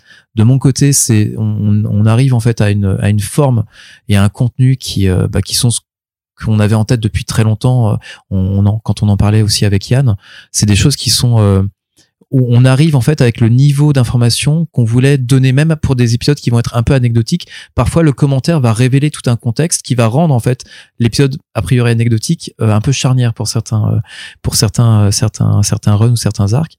Ça, c'est passionnant et puis surtout d'avoir le point de vue à partir du tome 2, parce que c'est quelque chose qu'on n'a pas pu mettre en place dès le tome 1, mais dès le tome 2 du Batman Chronicles, avoir l'apport de Robert Greenberger, enfin Bob Greenberger, qui est un ancien éditeur de chez DC, qui a été euh, l'éditeur de Grant Morrison sur euh, sur Doom Patrol, qui a été l'éditeur de la Suicide Squad avec Ostrander, quelqu'un qui était dans les murs en fait au moment où tout ces, tout ce contenu-là était publié. Ça c'est euh, parce que j'ai eu aussi l'occasion de dire plusieurs fois et dans, dans plein euh, dans plein de micros, c'est qu'à chaque fois qu'on reçoit les textes de Bob, c'est c'est Noël, c'est vraiment Noël, c'est qu'on va, on, on, nous livre en fait des informations dont on n'avait jamais eu connaissance. Euh, il a aussi l'intelligence, je trouve la euh, et la bonne idée de synthétiser aussi beaucoup de de de, de tout ce qu'on a pu aussi apprendre dans des interviews, notamment Comics Alliance, qui était un excellent site, euh, notamment de d'investigation, de, de, en tout cas de, de, de, de contenu euh, de fond, de fond, merci, et d'articles longs sur le comics. Et eh bien, c'est c'est aussi pas mal de ces sources aussi d'un de de d'actualisation parce que ça permet de porter en fait la la quand on n'a pas une intro de Denis O'Neill, quand on n'a pas euh, une intro d'un ou un commentaire d'un auteur de l'époque, et eh bien souvent on se rend compte que rétrospectivement on, trouve ces informations là dans les notamment dans les interviews de Comics Alliance. Donc on a vraiment cette euh, cette complémentarité de son point de vue et il parle aussi d'un point de vue aussi personnel en disant bah là en gros euh, quand j'ai quand j'ai ramené euh, je sais plus à quelle occasion bah, c'était notamment dans le Batman Chronicles 1988 volume 1 quand on, a inclus le Suicide Squad numéro 10, série qu'il publiait, et il nous fait un article sur la manière dont Batman était un peu promené de série en série sous le contrôle de Danny O'Neill qui voulait pas non plus le, le dilapider un petit peu l'importance du personnage, mais voilà, on a, ça permettait de mettre parfois euh, en, en, avant les rapports de force euh, des personnages dans les différentes séries. Donc c'est comme ça qu'on a cette, cette, cette, confrontation historique entre euh, entre euh, Amanda Waller et, euh, et Batman, qui est depuis resté iconique avec ce doigt tendu de Amanda Waller qui va faire euh, ce, en gros Batman s'il pouvait rentrer dans le mur à ce moment-là, il le ferait. Donc voilà, on, on, est à chaque fois sur des sur des moments un petit peu clés et un petit peu pivots de l'histoire du, du, personnage, et on peut aussi se permettre d'aller voir dans d'autres séries. Et la, la, grande question, ça a été un moment de, euh, et c'est pas moi qui l'ai résolu, c'est vraiment en, en discutant et avec Bob et avec l'équipe, notamment avec Yann, en disant voilà quand on est sur des gros crossovers euh, comme Invasion, comme Millennium, comme des trucs comme ça, est-ce que euh, on met les épisodes? Moi au début, je voulais pas parce que c'était vraiment du coup des, épisodes très hors contexte. Mais Bob m'a dit alors tu me poses la question à moi, je suis en gros le la pire personne à qui tu pouvais demander parce que moi je suis un complétiste. Moi je veux tout. Mmh. Quand tu me dis que je vais avoir Detective Comics en entier dans un bouquin, je veux tout en fait. Donc je, et, et Yann avait avait le même le même le même sentiment. Donc voilà, j'ai j'ai au final, on aura, on intègre ces épisodes-là, mais en leur donnant énormément de contexte derrière, en essayant de pas spolier non plus complètement la, la, la storyline de ces, de ces, de ces events-là. Mais voilà, ça vient aussi donner, et rétrospectivement, je pense que j'avais tort de pas vouloir intégrer ces épisodes-là. Je voulais garder aussi une pagination qui soit la plus, la plus serrée possible, mais je pense que cette exhaustivité-là est, est, nécessaire pour aussi représenter une époque, euh, à avoir une espèce de, couleur ou de, de, de, de zeitgeist, vraiment l'esprit le, du temps de ce moment-là. Et non, c'est super, on vient de boucler là, d'envoyer chez l'imprimeur le 88 volume 1, qui a pris plus de temps que prévu mais j'étais euh, trop content de, de récupérer du coup des courriers des lecteurs qui montraient là on est au moment où la où, euh, spoiler hein, euh, euh, Jason Todd va y passer. Donc le, le, deuxième Robin va mourir des sous la sous la la barre non c'est pas la barre mine c'est la L'acrobar, c'est euh... ah, zut, comment ça s'appelle? Le pied de biche. Le pied de biche, à coup de pied de biche par le Joker. Et c'était intéressant de voir l'attachement euh, des, des, lecteurs à l'époque. On se dit oui, ils ont tous voulu tuer euh, euh, Robin. Bah non, en fait. Non, ça s'est joué à très peu de choses. C'est quelque chose qu'on relate à travers du coup les différents courriers et surtout, enfin les différentes analyses des éditeurs à l'époque. Mais ce qui est intéressant, c'est de voir la perception du personnage par les par les lecteurs de l'époque où certains trouvent qu'il y a un vent de fraîcheur, que c'est bien d'avoir en plus rebooté légèrement le personnage parce que avant Crisis, il n'était pas complètement comme ça.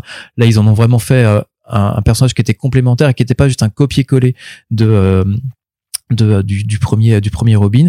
Et surtout en fait c'était intéressant de mettre sur la même page des choses plutôt positives sur le personnage. Et puis petit à petit dans les courriers pré, suivants ça se ça se délite jusqu'à un dernier un dernier courrier que j'avais trouvé en disant euh, s'il vous plaît tuez-le voilà. Mmh. donc on, on, a vraiment cette cette cette vision assez euh, assez euh, euh, complète en fait de bah, de ces de cette époque là et ça c'est super. Et c'est et je suis très content que en termes de chiffres parce que c'est aussi important de de en gros de, de confronter les fantasmes de l'éditeur ses, ses intuitions à une réalité, réalité économique, et euh, bah ça, ça fonctionne. Ça fonctionne très très bien. Et il y a offre équivalente sur le marché sans rentrer dans le détail ça fonctionne très très bien. C'est pas des choses que tu peux divulguer en ordre de grandeur sur euh, sur comment ça marche enfin comment, comment ça a marché justement non parce que je, évaluer ce, ce, je pense que c'est même en termes en termes stratégiques, c'est des choses que je peux pas me permettre de, même si on va dire tous ceux qui, euh, qui sont intéressés par la chose ont accès à ces chiffres-là. C'est, en fait, je peux juste vous dire que ça fonctionne suffisamment pour qu'on continue et voire même qu'on élargisse le, mmh. le concept. Bah, dis-moi en plus. Oh, j'ai l'impression que c'était pas du tout préparé, oh ça, ce, genre de transition. Et merci pour la perche tendue. Bah, complètement. Hop, tiens, attrape me fait des, des alley pour moi tout oui, parce que non, parce que du coup, c'est c'était effectivement le point à, à aborder ensuite, c'est que euh, Chronicles donc doit pas euh, s'arrêter juste à Batman, mais bah donc euh, s'étendre à d'autres personnages. La collection s'appelle DC Chronicles, pas juste Batman Chronicles. Non, la, cette collection-là a vraiment cette. Et donc, ce que tu veux faire, c'est annoncer en exclusivité dans ce podcast les Ambush Bug Chronicles. exactement. Parfait. Préfacé par Dan Didio, qui est fan du personnage. Bah, Forcément. Euh, non, euh, peut-être à terme. peut-être dans 50 ans, ouais. c'est ça.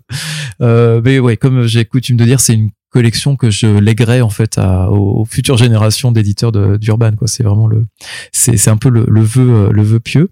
Euh, non, c'est qu'on va effectivement le l'élargir à d'autres titres, à d'autres euh, à d'autres entités.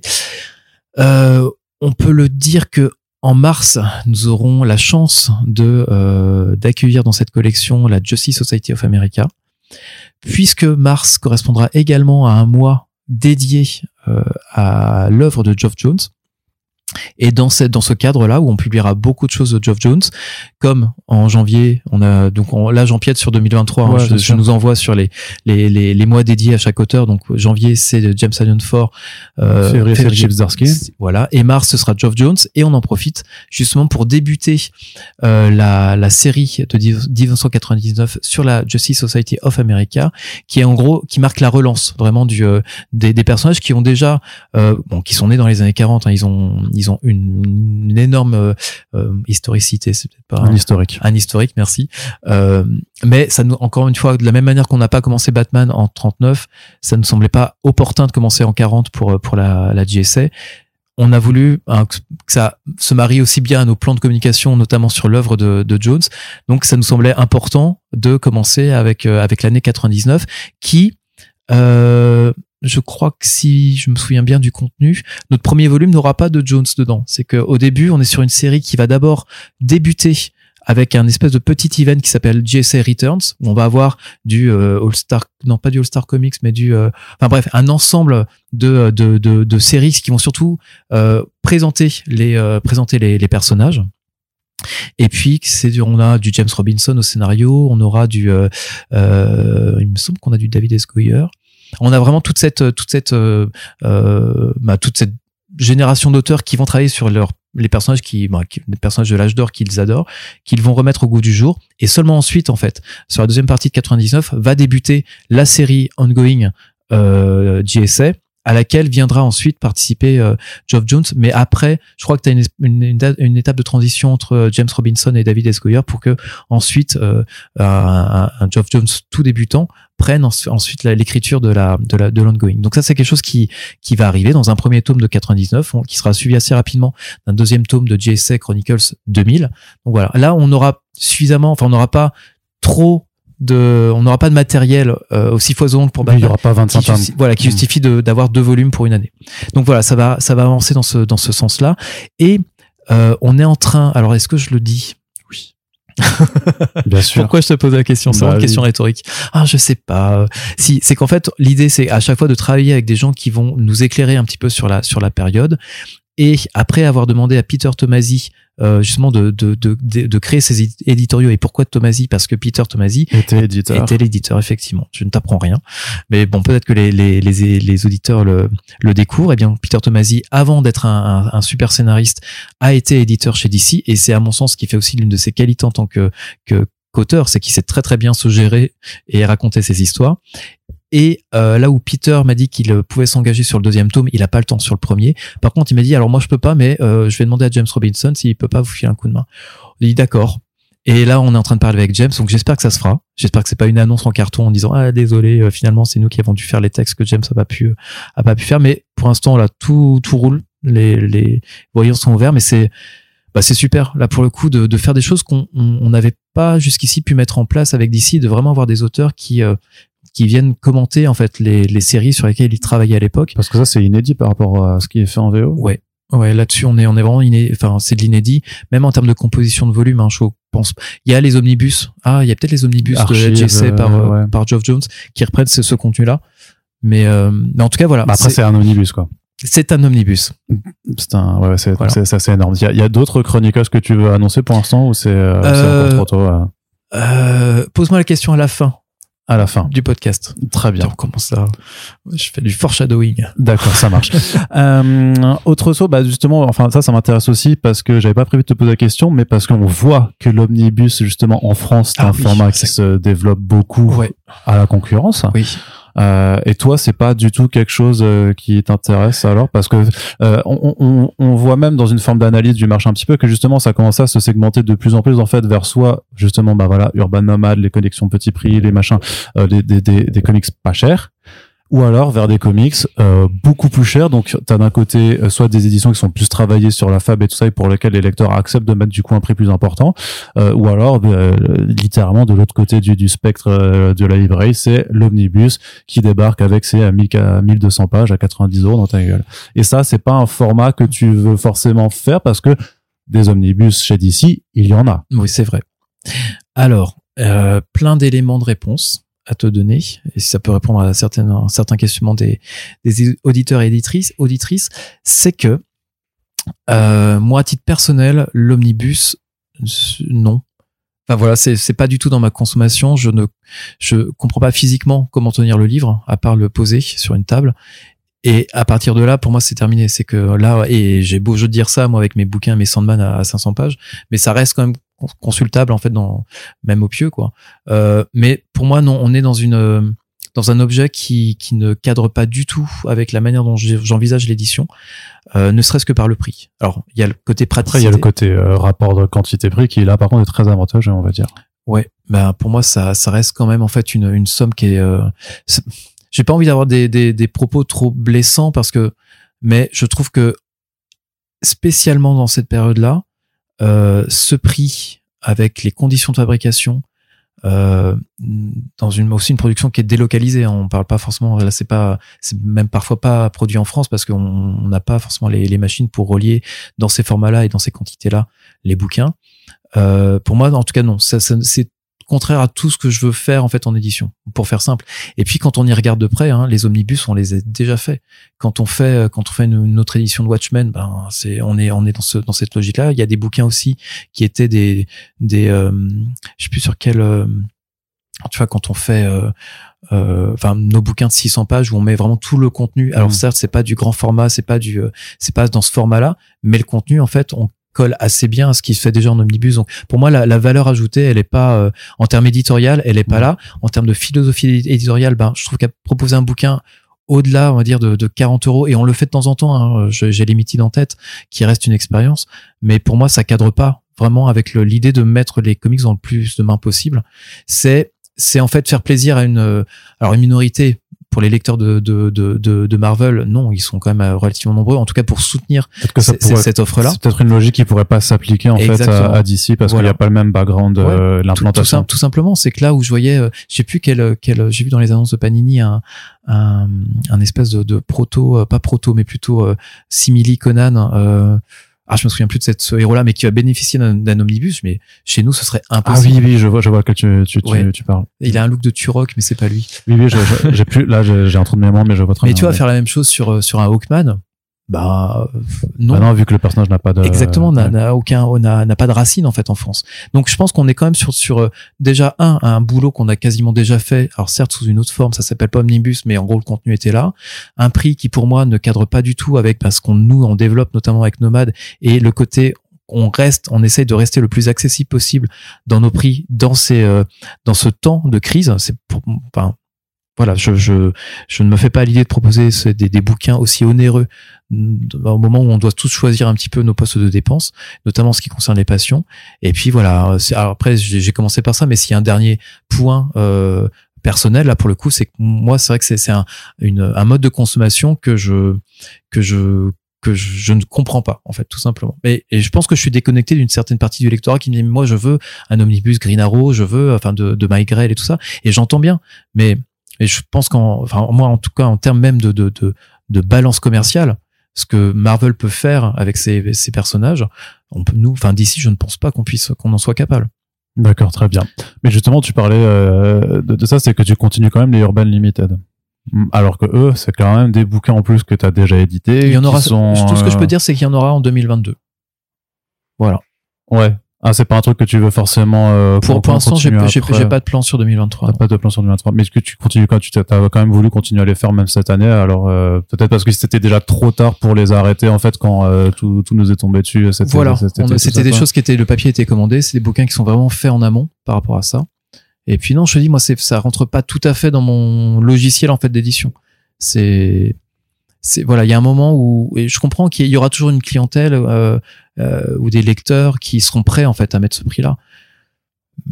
J'ai du mal moi à, et, je comprends aussi que ça c'est enfin je, veux dire, je pense que Panini et Urban ont des logiques commerciales très différentes je pense qu'on n'est pas, on fait pas tout à fait le même, euh, on n'a pas, on n'a pas du tout la même ligne édito, ça, je pense que c'est assez évident, mais on n'a pas non plus la même philosophie de ce qu'est le, le, marché d'édition en France. Et après, euh, enfin, je sais qu'en termes de chiffre d'affaires, ils explosent tout, hein, ils sont, euh, ça fonctionne bien, mais voilà, moi c'est pas du tout comme ça que j'envisage. euh, et si ça se trouve, je suis dans le faux et je devrais faire du commercial pur et dur. Mais voilà, moi je, je c'est pas pour ça en fait que j'ai signé euh, euh, chez chez Urban. Très bien. On passe un petit peu euh, du côté juste des adaptations. Euh, parce que tu avais sorti Ah des oui. albums Batman avec The Batman. Oui. Euh, tu as quand même fait un petit peu aussi des sorties. Bon, tu as eu une sortie pour Crypto et les Super Animaux. Mais qui, qui était la sortie à faire puisque ça fonctionne très bien. Ouais. Ouais. ouais, très bien. Et pour Black Adam aussi, tu as, pu accompagner un peu. Est-ce Ouais. que le constat est toujours le même sur le fait que les films attirent pas forcément beaucoup de lecteurs, alors que à l'inverse, ce que ce que ce qu'on s'est dit depuis euh, des semaines et que j'ai toujours pas pu rédiger dessus, c'est que Ah, The, The Sandman. Sandman, a par Ouais. contre a, a eu Ouais, un effet ouais. bénéfique. Donc les films toujours pas, mais les séries euh, ouais, alors toujours plus. Black Adam a quand même bien, enfin les ventes du la colère de Black Adam sont bien dynamisées par le film quand même. Ouais. Je pense que la personnalité magnétique de Dwayne de Johnson. Dwayne Johnson a fait que. Euh, pour donc euh, crypto, ça fonctionne vraiment très bien en kids. Enfin, c'est vraiment, je pense que c'était le, le bon. euh, là, pour le coup, on peut dire le bon produit parce que c'est vraiment, ça a été fait pour. Euh, pour Batman, c'est euh, on avait de, de- ouais, on, on pensait que ça allait mieux vendre que ça. Après, le titre de l'année, ça a été vraiment le Batman Imposter Ouais. qui dans son visuel, dans sa narration, dans le, enfin voilà, dans, dans le, a fait que c'était le bouquin qui allait, qui allait accompagner le, le, le film, ça c'est une évidence. Je pense que beaucoup de personnes ont dév- enfin, développé, ont découvert Batman Ego et peut-être on l'espère Darwin Cook euh, à travers les, les titres qu'on a pu faire, que ce soit en Batman ou en Catwoman. Encore une fois, c'est pas des, on- c'est pas les titres qu'on avait pu connaître sur le, le Batman Nightfall qu'on avait sorti au moment de la dernier, euh, du dernier, euh, du De dernier film de Nolan. Nolan. Ça, ça, ça a plus rien à voir à ce niveau-là mais ça reste quand même ça a quand même bien dynamisé les, les ventes ça c'est sûr mais effectivement en comparaison avec l'effet de levier qu'on a eu euh, sur sur Sandman euh, c'est la première fois euh, hors euh, hors Fortnite et on- bon, c'est pas une série télé c'est encore autre chose Mm. mais qu'on on voit un effet en fait d'un médium euh, autre que, que que du comics sur vraiment sur sur la série. Là il y a eu un on a on a été euh, alors à notre à notre grande surprise et à notre grand regret on a été en en rupture assez rapidement. Là où pourtant on se disait c'est bon on est bien stocké donc ça devrait pas poser de problème. Bah non en fait ça ça a vraiment dé- dépassé toutes nos espérances. Donc ça ouais il y a, il y a une vraie appétence pour euh, pour l'univers de Sandman tel qu'on a pu le voir euh, on a pu le voir euh, sur sur petit écran pour sur la série historique et aussi sur les Ouais. nouveautés que je m'étais bien gardé de publier à un moment parce qu'on avait je crois deux ans de, de, de décalage entre les l'apparition US et l'apparition française mais non on a euh, là, ça se reporte aussi Sandman the Dreaming en deux tomes le Waking Hours le Death qu'on avait publié euh, en- à l'hiver dernier et, euh, et là, on espère avoir aussi le, cette même, euh, ce même accueil pour le, le Nightmare Sandman Country. Nightmare Country de James Tynion Ford. Ouais, on est euh, Sandman devient une licence en fait euh, importante et ça c'est, euh, C'est plus de l'indé, quoi. mais ça a jamais été de l'indé, c'est du Vertigo. Ah, Vertigo, c'est un peu indé, quand même. Euh, c'est ce qu'il y a de plus indé chez, chez DC, mais dans la mesure où les, les, T'as les- toujours considéré qu'un truc comme Preacher euh, était indé, quand même. Bah, non, dans la conception euh, de, de l'indé, non, c'est pas de l'indé. C'est Vertigo, les droits de d'exploitation audiovisuelle, entre autres, de dérivés appartiennent à Warner. Donc, euh, ouais, c'est pas. Non, Image, c'est de l'indé. Là, pour le coup. Dark Horse, est-ce que c'est de l'indé? Maintenant, je sais plus. Tu vois, quand, quand, quand, quand euh, Hellboy devient, là, pour le coup, une licence et qui n'appartient plus tout à fait, euh, même à, à, à Mignola ou à Dark Horse, mais à un groupe comme Enhancer, qui est un groupe. non, alors, Embracer. Embracer, pardon. Enhancer, c'est euh, c'est un groupe de rock. C'était du néo-metal, euh, c'était la Nowhere Family, c'était très bien, mais euh, Merci. ça- je pense Mais que ça pas- n'existe plus. Je trouve que la, la notion pour moi de, du coup d'indé là, elle, elle doit être quand même bien. euh, Enfin, je comprends que, euh, mais c'est un léger Il y a, y beaucoup de choses, euh, de oui, dire que Vertigo c'était de l'indé. C'était ce qu'il y a de plus indé chez DC. peut-être même qu'on reparlera un petit peu de qu'est-ce que c'est les comics indés dans un autre podcast, je ne Ah, sais avec- pas, je fais plaisir. peut-être, peut- peut-être, peut-être qu'on fera ça ensemble, euh, François. Mais oui, oui, pour te dire, Sandman, ça a été, euh, bah là, on peut en termes de chiffres, hein, c'est là où on vendait en, en, en temps, on va dire, euh, une période blanche où il y avait pas, euh, on, personne n'avait connaissance de, de la série. euh, euh, que ça allait devenir, on était sur des ventes de entre 10 et 30 albums par, par semaine, ce qui est quand même très bien pour une série qui est terminée maintenant, dont les tomes sont à 35 euros. Bref, c'est pas, il a pas un profil de winner avec un dessin tel qu'on le connaît, avec une, une narration euh, qui est d'époque, mais qui moi me, voilà, qui je pense explique beaucoup euh, l'attractivité du titre encore aujourd'hui. Euh, à partir du moment où il peut y avoir les premières annonces par rapport au casting, par rapport aux, bandes annonces même, on est passé en gros de voilà 10, 20, 30 à 60, 70. Donc ça a vraiment créé un, vrai un vrai attrait. Je pense d'abord parmi les le premier cercle de lecteurs de comics en disant ah tiens je me souvenais plus que Sandman existait donc mais je sais que Gaiman machin valeur sûre. Et puis au moment de la diffusion, on a fait euh, on a fait x100 en fait. C'est qu'on a vraiment été sur leur x100 non x10 en tout cas on est passé d'une de, de 60 exemplaires à peu près à 600 donc voilà c'est x10 et euh, donc c'est c'est quelque chose qui depuis reste alors selon les stocks disponibles mais euh, est resté très très haut en fait. On a vraiment fait des, des grosses grosses ventes euh, sur au moment de la diffusion. Ça c'est évident. Après voilà est-ce que le modèle de, Netflix à savoir balancer toute la série tout de suite c'est euh, le meilleur euh, c'est dans notre intérêt à nous? Je sais pas dans le leur dans le leur je sais plus non plus si ce modèle là est encore euh, prévaut en fait sur avoir quelque chose qui que tu distilles et qui donne un rendez-vous et même en termes de d'événementialité un petit peu de la série. À mon sens c'est mieux de faire durer un peu le plaisir hein.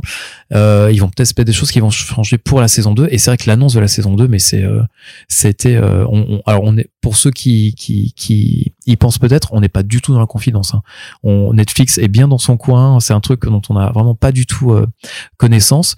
Euh, on a je crois que la, la série a été validée peut-être enfin on a su que la série se faisait euh, peut-être un mois ou quelques semaines Un avant mois- ça. un- mais c'est un, mois et demi, c'était annoncé un mois et demi ou deux mois après Ouais. la, la, la fin de la, la diffusion. Ah, oui, Enfin, de la diffusion, quoi. Ouais, mais ah, c'était voilà, on n'est pas du tout dans ces, en tout cas dans dans ces dans ce niveau de confidentialité là.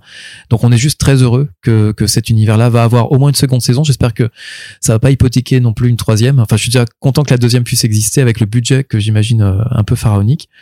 Mais non, c'est super. Moi, c'est en plus c'est une série que j'ai, alors que j'ai regardé sur le sur le long cours, j'ai pas pu euh, l'enchaîner. Je l'ai terminé, je crois, il y a il y a trois semaines. Mais ouais, super. Avec plein de choses euh, que je pourrais critiquer parce que euh, j'aime et je connais la série et qu'il y a des choses que je voyais pas ça comme ça, mais aussi en me disant bah c'est une adaptation en fait. C'est c'est pas ce que j'avais en tête, c'est pas moi qui suis derrière la caméra, c'est pas ce que Gaiman voulait. Enfin bref, on est on n'est pas moi je suis pas du tout là-dessus dans euh, revanchard où je suis déjà bien content que ça existe.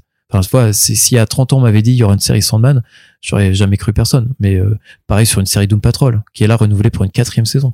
Enfin, ouais, c'est des choses. euh, Enfin, je trouve, et c'est quelque chose que j'avais déjà dit la dernière fois pour euh, remettre un, un peu d'optimisme dans, dans, dans cette morosité euh, ambiante, c'est que je pense que c'est là, en tant que lecteur de comics et que passionné par le par le par le par le contenu et les, et les, les personnages et les auteurs, il y a pas, il y a, je me souviens pas d'une meilleure période que maintenant. C'est, il faut, faut faire son, faut faire son tri. Donc on est là nous en tant qu'éditeur pour justement essayer de, de déblayer un peu et d'offrir un truc le plus digeste possible, le plus intéressant possible.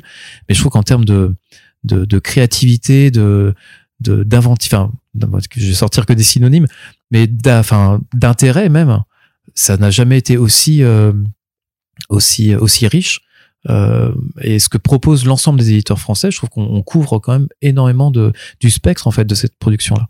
Donc non, je trouve que vraiment là c'est un c'est alors on va dire que sur le plan économique et on pourrait en, en parler longtemps hein, de euh, euh, des 4% et tout ça qui sont à mon sens bien à relativiser, mais on en parlera peut-être euh, dans dans dans d'autres lieux que en gros les, les comics ne représenteraient que 4% des bandes dessinées achetées.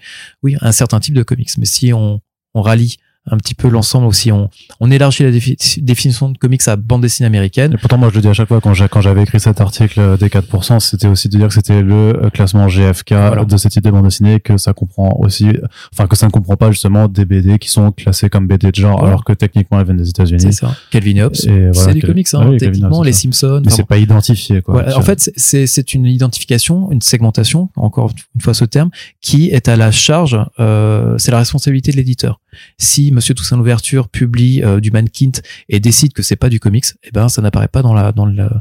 Pareil pour euh, Émile Ferris, c'est que voilà, moi ce que j'aime c'est les monstres n'est pas classé en comics. Donc voilà, c'est parce que ça n'a pas la gueule du, euh, du comics tel que on se l'imagine quand on a un lecteur régulier de comics et qu'on a quand même le format standard des albums à dos noir et tout ça. C'est, c'est, c'est ça ce qu'on identifie. Et ça, par contre, c'est vrai que quand on est sur du comics indé dans ce genre de format-là, on sait que c'est compliqué. Ouais, après, je pense que c'est vraiment c'est la c'est cette segmentation qui qui dé- découle de, du choix de l'éditeur.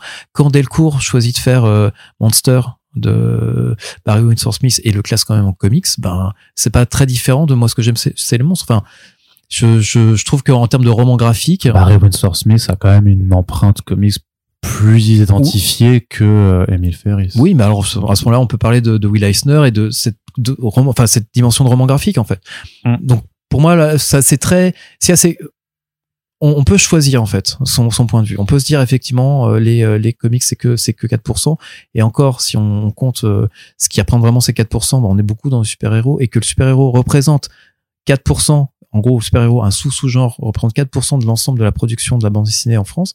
Bah, c'est enfin je trouve ça énorme en fait déjà comme, en, en base de de- d'exemplaires vendus donc au final je trouve qu'il y a pas il y a pas de il y a pas comment dire on dit que les, les comics vendent moins. Alors déjà, c'est pas vrai. Ils vendent moins que le manga, oui, moins vite, mais d'année en année. Il y on avait une plus. augmentation. Il y avait une augmentation, mais qui est aussi à, pareil, Oui, que à tu relativises parce que avec les les petits prix, les petit urban nomades, les machins comme ça. Donc forcément, c'est Mais mais quel est- type de comics se vendent plus ou Mais moins le fait est qu'on lit plus de comics.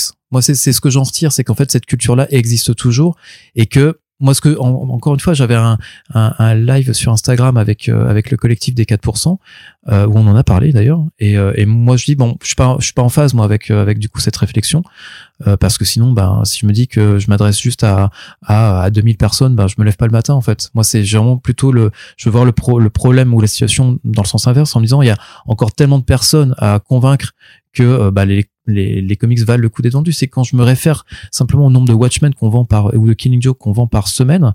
Je dis, elle, est là en fait. Notre, potentiel, il est là en fait. C'est d'aller chercher les, euh, les 80 000 personnes qui vont un jour acheter Killing Joke, qui se recoupent un peu forcément avec nos euh, avec nos lecteurs euh, habituels, mais si ça se trouve, c'est le seul comics qu'ils ont dans leur bibliothèque. Ils ont kiffé, ils ont peut-être acheté Watchmen derrière, mais ces gens-là, on les retrouve pas. Donc c'est moi, il est là l'objectif, c'est d'aller justement rappeler en disant voilà, vous avez connu Alan Moore, oui, c'est l'un des meilleurs, mais il y a aussi énormément de choses à découvrir. Si si en gros 10%, 10% de Watchmen vous ont intéressé, il y a plein d'autres choses à, décou- à découvrir derrière. Donc pour moi, c'est je me lève avec cette volonté là, vraiment cette euh, et je remercie encore une fois ma direction, je vais vraiment passer pour un lèche-bot, mais de me donner en fait le- les moyens d'aller dans cette direction-là. Nomade, c'est ça, c'est vraiment la le- les efforts qu'on fait aussi sur euh, sur l'indé ou sur de passer du euh, du du du, euh, du contenu comics en grand format qui a un certain coût. Euh, c'est aussi ça va aussi dans cette dans cette volonté-là. Donc non, moi je suis je trouve vraiment que c'est une c'est une époque là qui pour les lecteurs de comics, elle est euh, c'est c'est un c'est un espèce d'âge d'or. Ah, disons que l'offre, en tout cas, est assez sûre. Oui. La, la demande, après, faut voir co- comment elle peut suivre, mais euh, c'est vrai que l'offre, on pourra jamais. Si on, j'imagine que si Xavier Guibert nous a un graphe sur le, le nombre de titres euh, disponibles chaque année, je pense qu'on verrait une augmentation assez, euh, assez flagrante hein, de, de tout ça. Bah, même on l'a vu avec, même encore cette année, euh, enfin les deux dernières années avec 404 et Black River qui se sont lancés.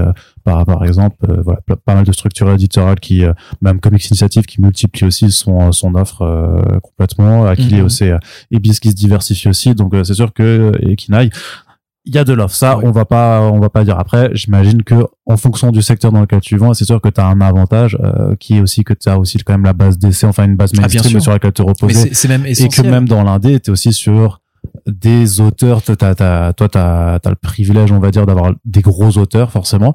Euh, mais qui, sont qui sont le fruit d'un travail. C'est qu'en fait l'indé on le fait depuis euh, depuis l'année 2 et c'est des choses qui sont négociées dès l'année 1. C'est que euh, enfin publier Saga, publier Descender, publier Hate Fairyland, c'est du c'est du travail qui a nécessité en fait tout un euh, alors il y a certes de la prospection mais ça a été voir les auteurs. C'est en fait ça, ça vient pas de nulle part. C'est qu'on peut pas se dire juste ah oui Urban ils vont les gros auteurs parce qu'ils mettent le fric non c'est ça a d'abord été rencontrer les ça a d'abord été rencontrer les, les auteurs. Et évidemment après les moyens sont sont importants mais heureusement ça se résume pas à ça.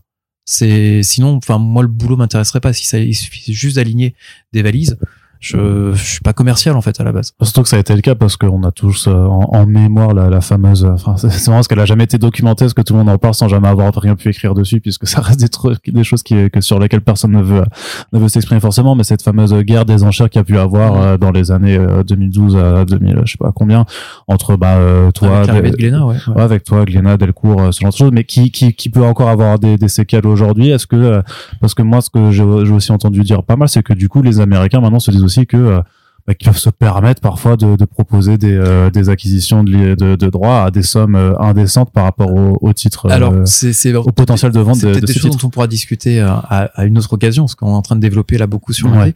mais euh, non depuis euh, ils ont compris que c'était on, Ça s'est un peu calmé. on hein. jouait on jouait un air différent D'accord, oui, parce que donc en cas si vous l'avez pas compris, il y a un autre podcast qui se prépare avec François où on parlera beaucoup plus d'indé de façon de façon générale, mais c'est parce qu'il y a aussi des perspectives donc euh, des Ouais. bilans 2022 et perspectives 2023 qu'il faut aborder là-dedans.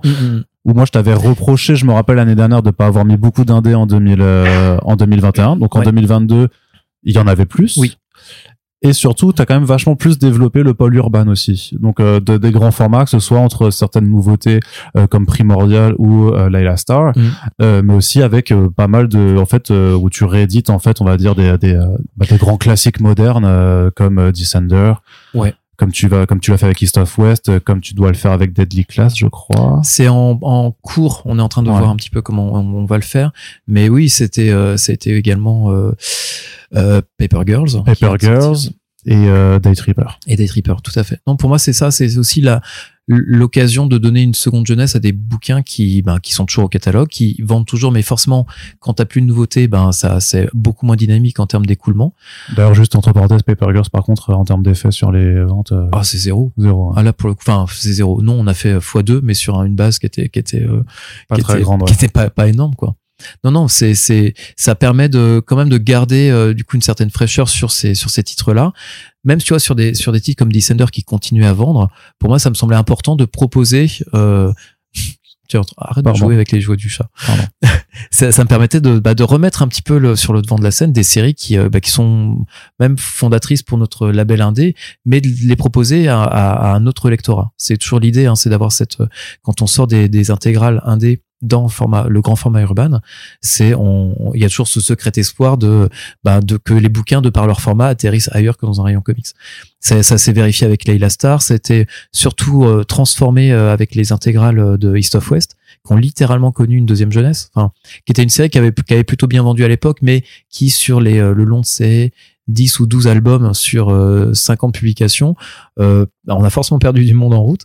Et là, le fait de les proposer dans ce grand format euh, avec des fortes paginations, eh ben l'ambition de placer ces bouquins-là euh, au même niveau que que je sais pas moi que que l'Incal de Jodorowsky, enfin d'avoir vraiment cette ambition de de dire que en comics, il y a du de la SF au moins aussi forte et aussi riche que ce que Jodo a pu a pu produire pour le franco-belge ou Drouillet. Enfin bref, il y a il y a toute cette euh, cette intuition et pour moi qui est, qui est une évidence en fait. Mais cette évidence là, il faut ben il faut qu'elle soit connue, il faut qu'elle soit accessible et on le voit avec East of West avec les niveaux de vente ça, il y a énormément de lecteurs qui ont découvert vraiment East of West avec cette édition-là. Donc l'idée derrière, c'est de faire la même chose avec avec Descender, avec Paper Girls, de remettre l'année où on a pu sortir euh, toutes les morts de Layla Star, bah, de remettre un petit peu aussi en avant euh, Day Tripper, qui est un petit peu la l'œuvre qui a qui a ouvert le chemin, en tout cas qui a qui a été une des sources d'influence de d'inspiration de Ramvé. Je le dis sous son contrôle, hein, parce que j'ai vraiment euh, ça, je voulais pas lier les deux œuvres si euh, si de, de son côté c'était Ouais, pas mais d'où la préface. euh,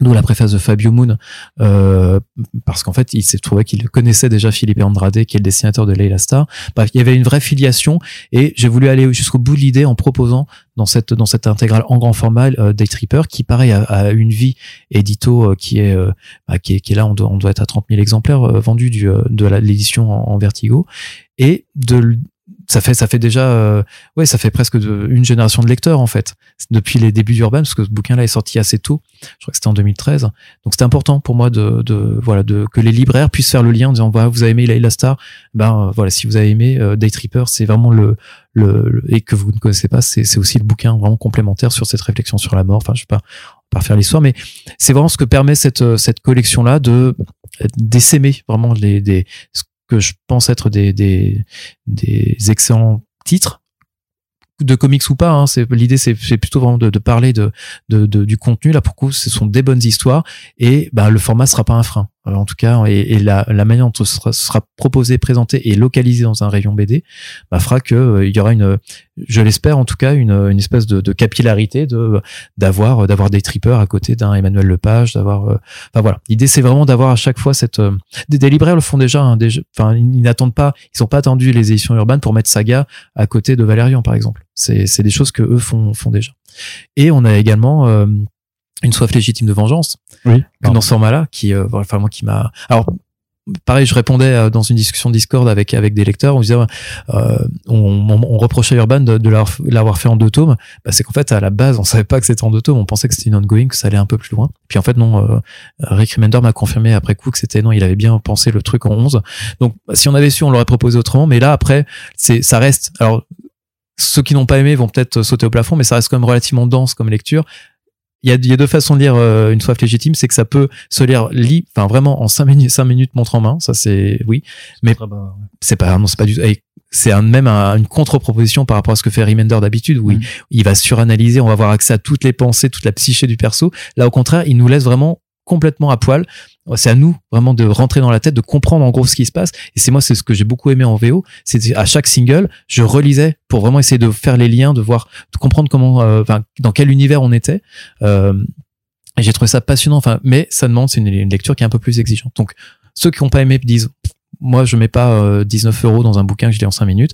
Par contre ceux qui peuvent apprécier notamment la narration visuelle de, de André Lima Aroro qui est qui est une brute. Moi je j'avais j'avais pas forcément euh, euh, percuté sur le quand quand Sullivan l'a pu publié euh, avec Sean Lewis c'était euh, Generation Gun. ouais C'est Alex Scott. ah non c'est ah, Scott ouais mais j'ai- voilà c'est un dessinateur que j'avais pas forcément euh, repéré euh, Et t'as vu un peu là ce- le phénomène avec Ben avec avec Bendis en noir et blanc ouais, c'est super C'est taré. Ouais, ouais.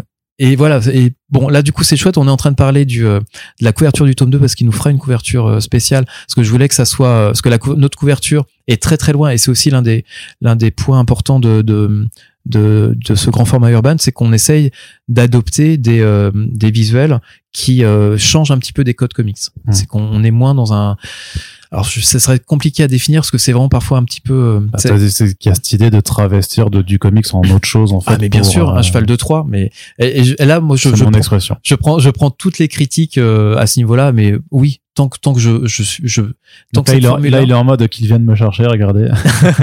non mais tant que ça tant que ça fonctionne en fait tant que les gens lisent plus de comics moi là-dessus j'ai pas de j'ai pas trop de religion hein. enfin je suis on fait nomade on fait on fait euh, Watchmen en Est-ce que, poche, est-ce que tu vas pousser le bouchon au point de prendre des comics, à les sortir en noir et blanc, en souple, dans un format tout petit, à 7,90€ Hmm. et dans un sens de lecture euh, de, de, la- de droite à L'avenir gauche. nous le dira. Mais en tout cas, voilà, on a cette approche-là de, euh, pour finir sur les couvertures, de proposer autre chose. Et avec notamment donc cette euh, cette plan, enfin cette case, on n'a pas repris les couvertures de Une soif légitime, on a US, on a vraiment bah, une case où on a Sony du coup qui est qui est juste de en fait de, de en pied où on connaît pas le personnage, c'est assez mystérieux, ça pose, tu sais pas s'il est menaçant, s'il est en attente, s'il il est juste passif. Bah, je trouve que la couverture, elle, elle, elle enfin, comment dire, elle convie tout ce que tu veux y mettre. Et c'est un peu la, la puissance, je trouve, du, de, de ce récit-là. Et puis, on aura du coup une, une couverture dans le même style, euh, avec un antagoniste sur le tome 2, mais qui viendra compléter un petit peu cette, euh, cette dynamique-là. Même, de la même façon que les couvertures de décorum se, respondent, se, se répondent aussi Exactement. un petit peu. Exactement, euh, de, de créer ces, ces diptyques-là, et la même manière dont on publiera euh, Nice House on the Lake, euh, qui là pour le coup est euh, alors un rétro-pédalage, mais heureux. C'est voilà, on n'était pas en, en mesure de publier euh, l'intégralité de l'album euh, en 400 et quelques pages pour euh, à temps pour la venue des, des auteurs à Angoulême. Le dernier numéro, je crois que euh, euh, Alvaro vient juste de terminer. Je crois qu'il a il a tweeté là il y a quelques jours. Il vient juste de terminer. Donc en gros, nous on est dans les choux côté côté euh, deadline pour l'imprimeur. Ouais.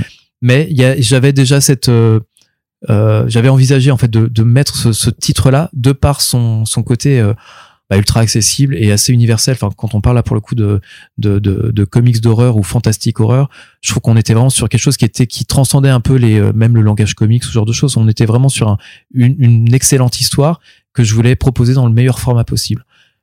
Le, format euh, Black Label est complètement valide. hein. On sait qu'on on le vend très très bien dans ce format-là, mais avec cette contrainte-là, je me suis dit bah tiens, on peut revenir en fait au projet initial qui était de proposer de le proposer en diptyque, et c'est là où je balance mon argument commercial euh, que on l'a on l'a promis entre guillemets à 35 euros euh, dans en, album unique en Black Label, et c'est une promesse que l'on garde puisqu'on sera à euh, de mémoire je crois 15 euros pour le premier tome et 20 euros pour le deuxième. Donc on garde du coup ce prix-là. C'était important de faire ce geste-là que en gros si polémique il y avait autour du prix, que ça vienne pas gréver en fait la la, que ça vienne pas juste faire un bad buzz en fait au, au niveau. Enfin, on voulait pas que ça entache la qualité la réception sur toute Mm. cette œuvre-là qui pour moi est est, est ce que j'ai lu de mieux depuis euh, en horreur depuis, euh, très très longtemps. Je trouve qu'il y, a- il y a une intelligence à l'œuvre. Ça, ça fait partie. Enfin, Jameson Ford est coutumier du fait.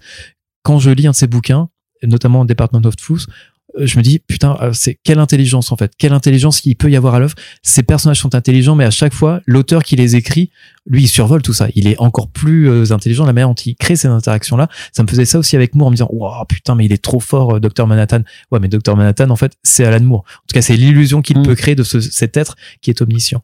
Et je trouve qu'il y a cette même euh, finesse d'écriture à l'œuvre chez euh, James Ford et avec le dessin d'Alvaro Martinez. En Oh non, mais c'est c'est du Black Label je, je, je- je le précise quand même par rapport à parce qu'on n'aurait peut-être pas la même discussion si on parlait de son Batman.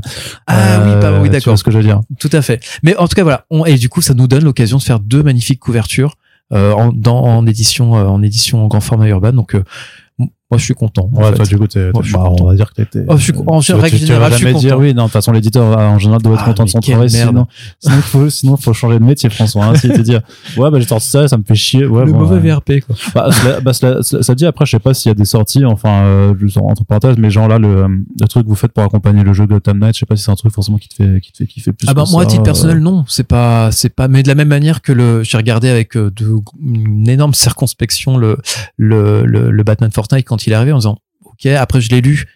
Et bah j'ai trouvé que c'était très bien fait. Donc et puis derrière on a eu un succès euh, énorme. Bah, le même que peut connaître euh, Panini avec son Marvel For- Fortnite. On est vraiment sur les mêmes échelles.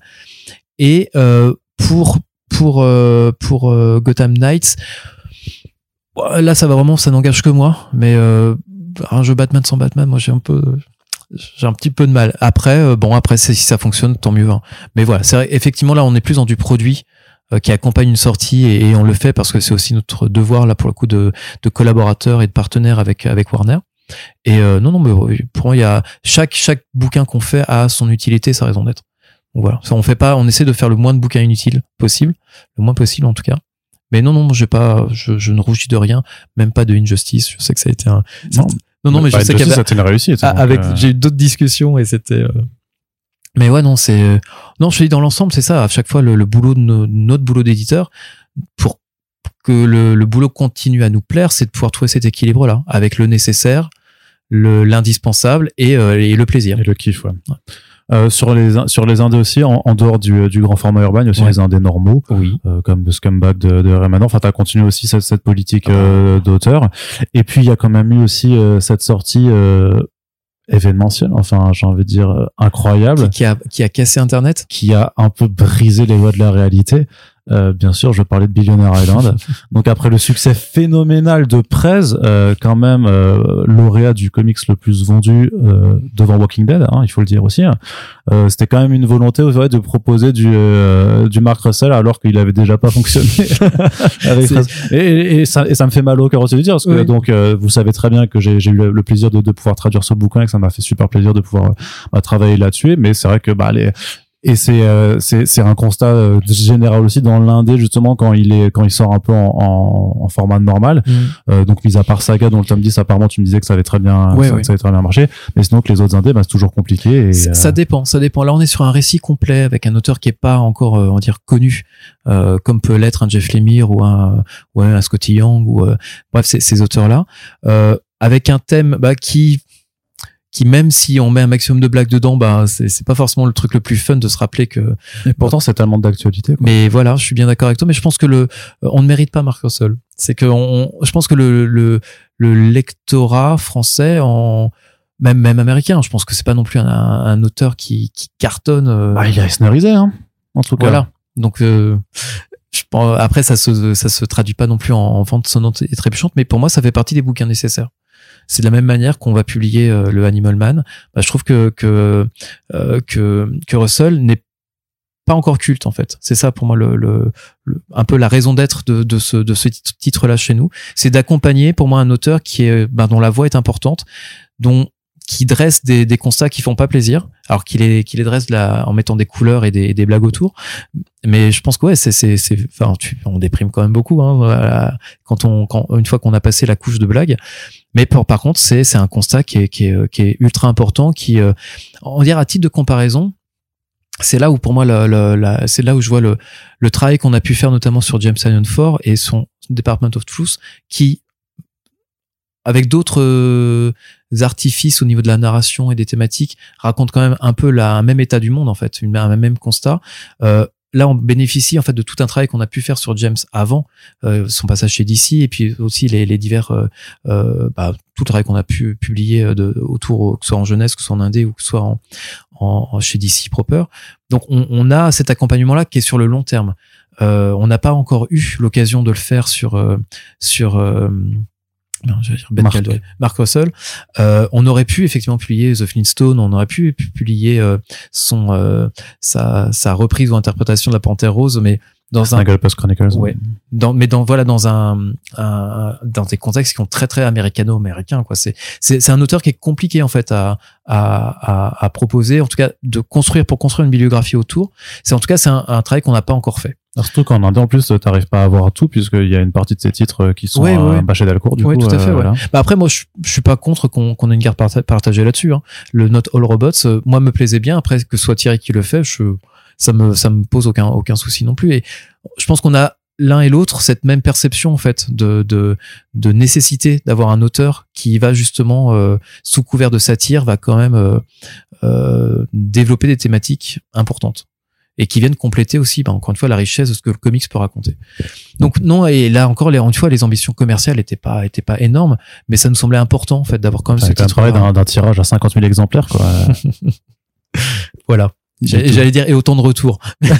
non, on n'en est pas là. Mais ouais, effectivement, c'est un titre qui, bah, dont on, parle et puis bah, le, travail que tu fais de toute façon de médiation est aussi important. C'est euh, à, ce niveau-là de, de, de, créer en fait une une euh, bah, ça fait partie de la, de la construction en fait d'un nom dans un microcosme euh, comics qui euh, bah, où il y a déjà beaucoup beaucoup de beaucoup de monde et beaucoup de noms à promouvoir ça, moi, parce il, que il ça, a sa place ouais parce que c'est toujours aussi compliqué même euh, pour vous en tant que structure éditoriale par rapport à, votre volume de publication même si c'est pas le plus important dans, dans, dans, tout le marché mais que par rapport aux indés bah, que t'as pas le temps en fait d'accompagner tout, toutes les sorties non hein. c'est pas tant le temps mais c'est que le, bah, déjà tu vois on est sur les un, moyens. sur un récit complet qui ne bénéficie et là, et là pas. je parle pas je parle pas que de Billionaire Island alors Ouais, qu'en plus de toute façon il y avait un timing qui à mon sens était désastreux Oui, oui. puisque ça sortait en même temps que Urban Nomad donc littéralement ça n'a pas pu exister Mhm. techniquement euh, mais euh, mais mais au-delà de, de ce qu'a lui-même sur lequel moi je suis complètement euh, biaisé aussi puisque je, je m'étais impliqué non mais bah, faut, faut le dire tu vois euh, euh, qu'est-ce que je veux dire? Mais je veux dire que même pour tout pour pour d'autres titres en fait tu peux pas celui que tu aimes dans les ténèbres euh, Bah, le scumbag et tout Oui, ça mais qui euh, fonctionne. En fait, là, c'est là où je suis pas, je suis pas d'accord avec ça, parce que ça reviendrait à dire, Urban, il s'occupe bien d'ici, mais ils ont pas le temps de faire de l'indé, pourtant il les publie. Donc en gros, on les publie mal, ou on les, on les promeut mal, ou on les pousse mal. Et c'est là, pas je- forcément que tu les promeux mal. Moi, je dirais que c'est juste que factuellement, pragmatiquement, parce que vous êtes un, parce que les journées sont découpées en 24 heures et que vous êtes aussi un certain nombre euh, à, à travailler dans vos locaux, que vous n'avez pas le temps. Bah, c'est c'est là où tu vois des des euh, le- en gros ce, ce temps qu'on n'a peut-être pas forcément tout le temps des des efforts commerciaux comme les offres à 10 euros permettent en fait de combler ça tu vois quand je te parle de Department of Truth ou de The Scumbag ou de euh, alors crossover est un cas un petit peu particulier Mm. mais c'est des titres qui bénéficient vraiment du coup de ces offres de lancement les tomes 2 sont à des niveaux qu'on n'aurait pas atteints autrement donc il y a, y a c'est là encore une fois ouais. où Xavier, euh, je ne te rejoins pas complètement, c'est que le prix quand même peut euh, permettre de faire tomber certaines barrières. Et là, la barrière du prix en ce moment, elle est assez assez importante. Sur du récit complet, euh, donc il peut pas bénéficier en fait de, de, de cette offre à 10 euros parce que on a on peut pas se refaire entre guillemets derrière sur sur l'économie d'une série. Bah, c'est plus euh, c'est un peu plus compliqué, mais là où tu vois le celui que tu aimes dans les ténèbres, c'est un peu le contre-exemple parce qu'il fonctionne plutôt bien. C'est pas ça cartonne pas hein. quand je dis plutôt bien, c'est euh, quand on aura fait 3 4 000, on sera on sera content. Mais on est en tout cas sur un, un, un album qui bénéficie déjà de la bonne réception qu'a pu avoir à Middle Fairyland et également euh, Middle West qui est là pour le coup est apparu sur le sur le, le radar des libraires grâce notamment au prix Angoulême. Ça c'est effectivement c'est quelque chose qui mais on est vraiment pour le coup dans la construction aussi d'un catalogue d'auteurs. Là euh, entre Prez et euh, Billionaire Island, on n'est pas encore là quoi. C'est pas on n'a pas suffisamment encore de bouquins pour dire hey, rappelez-vous c'est l'auteur de non en fait ça ça là pour le coup l'argu- Les l'argument Wonder Twins. Vous vous La- rappelez cette série l'argument porte super pas. vendu. euh, mais si, si, si, regardez, c'est, euh, euh, c'est vendu. euh, mais mais tu vois c'est après je, je c'est une réflexion hein, de toute façon qui est, qui est toujours en cours et sur même sur la manière dont on propose nos euh, nos, nos albums et les formats et les, et les chartes graphiques c'est des choses qui peuvent aussi évoluer donc voilà on est euh, c'est mais c'est c'est c'est super enfin c'est enfin, voilà on vulgairement on s'emmerde jamais en fait il y a toujours un truc améliorable ça c'est évident mais euh, il y a toujours euh, ouais c'est ça c'est tant qu'on reste intéressé, passionné par ce qu'on fait, on trouvera des moyens en fait. Et j'irai voir euh, ma direction en disant hey, j'ai pensé à un truc. On, sera toujours. Enfin, je parle de moi, mais je parle aussi de l'ensemble des directeurs éditos de chacune des, maisons. Hein. Heureusement qu'on a cette passion qui est chevillée au corps. De toute façon, c'est ça va avec le job. Hein. A pas de, on est personne n'est là pour pousser du papier ou, ou spammer sur du sur du document Excel. Mais euh, non, c'est c'est au contraire, je me dis voilà, quand, quand, on a cette cette problématique de comment comment bien mettre en avant l'indé, bah ça passe aussi parfois par des newsletters. Enfin, tu vois, c'est c'est aussi sur deux choses mmh. qu'on essaye de, de mettre un peu en place. Alors, il y en a jamais assez, mais euh, non, moi, c'est c'est aussi bah, ce qu'on va faire, notamment sur 2023, c'est que quand on promeut l'œuvre d'un auteur, James Onion Ford, on va parler de ses, ses, ses, ses, actualités, mais pour moi, j'avais à cœur pour que chaque auteur dont on met en avant le travail, l'œuvre, euh, enfin, en gros, son boulot d'ici, en gros, mainstream et son œuvre indé, soit dans la même communication. C'est qu'on va, quand on parle de James Onion Ford, on va parler de Nice House on the Lake, qui n'est pas de l'indé, qui est du Black Label, et mais également de, euh, de, euh, de Department of Truth, de euh, du coup de toutes ces séries que l'on a déjà publiées, Something is Killing the Children, mais également celles qu'on publiera aussi plus tard dans l'année. C'est pareil pour Chief Zarsky, qui là pour le coup est un auteur très jeune à notre catalogue, euh, qui, euh, qui est un plutôt un auteur Marvel, identifié Marvel pour l'instant, mais qui maintenant a les clés de la Batcave, donc il, a forcément grimpé un peu en, notoriété.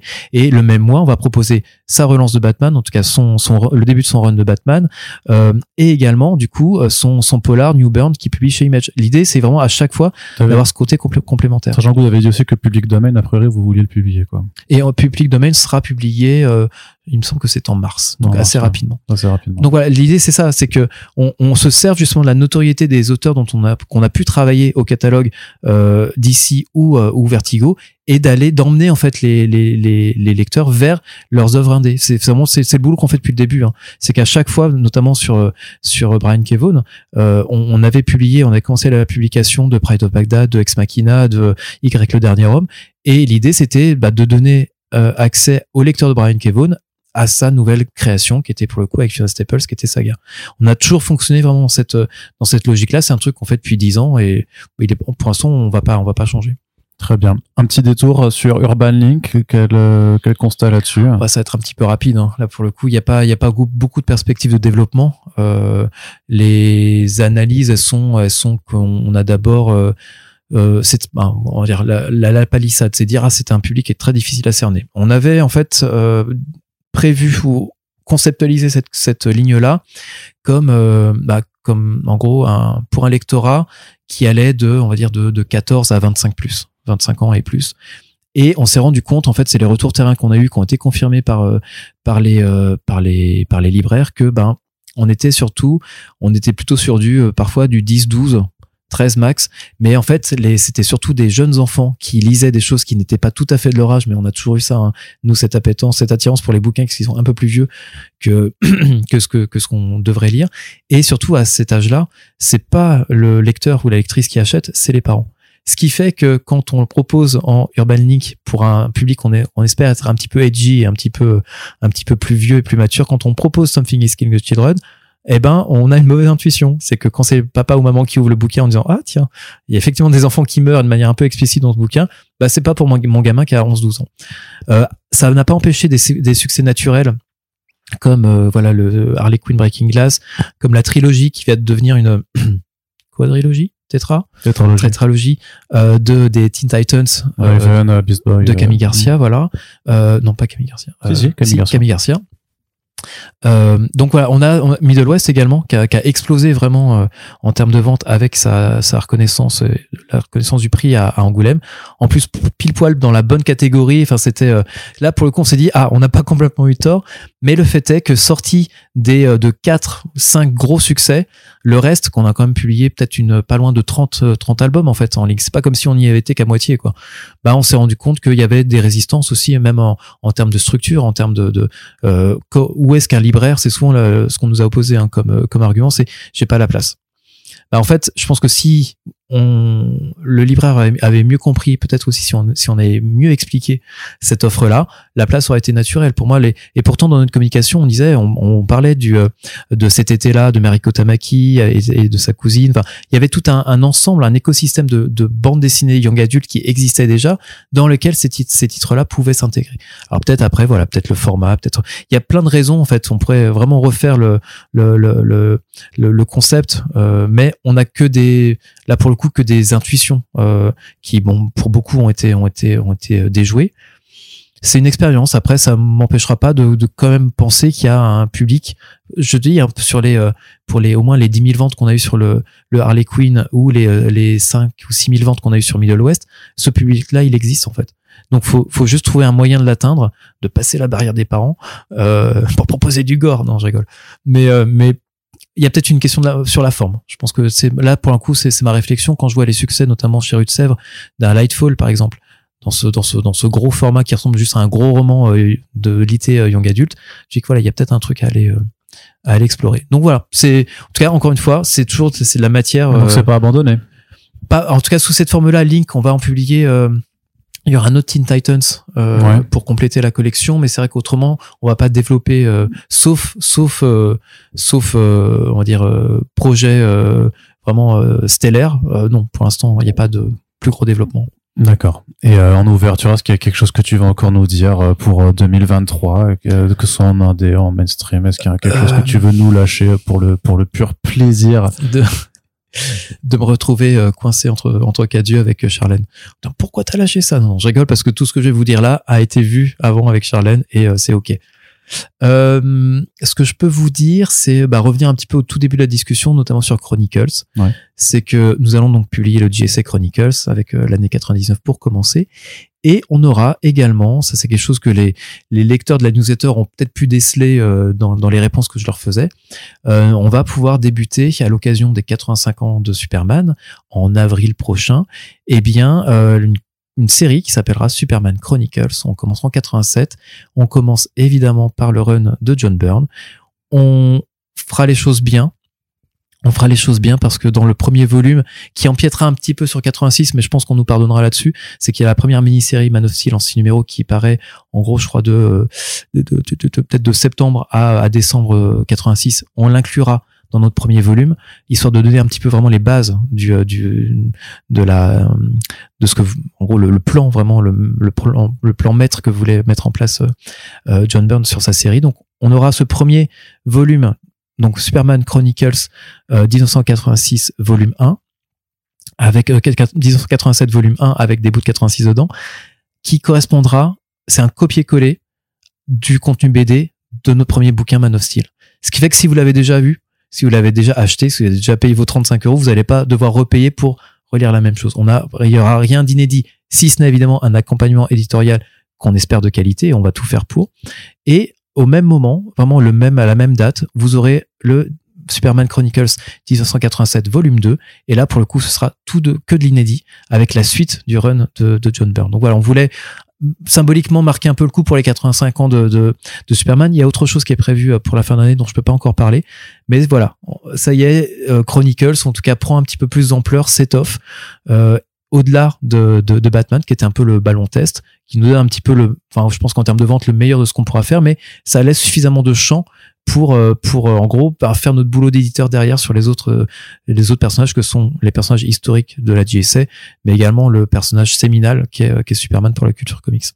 Très bien. Eh bien, merci pour euh, toute euh, cette discussion, le temps que tu nous as accordé et ces petites annonces euh, que tu nous as mises dans le podcast. Ça fait toujours plaisir. Oui, j'ai pas fait beaucoup de blagues. Peut-être que je suis quelqu'un de pas très drôle ou qui n'apprécie pas beaucoup l'humour, je ne sais pas. Non, mais les, réflexions que tu fais sur mes blagues dans les autres podcasts font que justement je ne suis pas parce que tu as dit tellement de fois j'ai tort ou je sais pas quoi. Je te jure que je me suis retenu. Je me suis énormément retenu parce que je pense à ton bien-être aussi. Je veux que tu restes à l'aise et que mm. surtout que tu reviennes l'année prochaine ou même avant d'ailleurs. Oui, d'ailleurs bien avant pour continuer de discuter avec nous. En tout cas euh, bah, on se retrouvera au plus tard, euh, de toute façon, euh, l'année prochaine pour faire dresser le bilan de 2023. on dira la moitié de ce qu'on s'est dit aujourd'hui. Bah non, du coup, non, non, on va, t'inquiète pas, je, je, changerai aussi un petit peu les approches pour que ce soit pas redondant, oui. effectivement. Mais euh, j'espère que ça, ça te fera, que ça te fait toujours plaisir de venir sur. First Sprint. Et si vous appréciez ces podcasts, eh bien, on vous rappelle que la meilleure façon de euh, le faire savoir, c'est de le dire, de commenter, sur, de partager sur les réseaux sociaux et de nous soutenir sur notre page Tipeee. Euh, voilà, et on remercie toutes les personnes sans qui euh, on pourrait pas faire autant de podcasts. Merci Et, à toutes. et, et Oui. je te coupe, mais parlez-en à vos libraires, parce que c'est aussi comme Oui. toi ce que tu peux faire sur les sur les réseaux.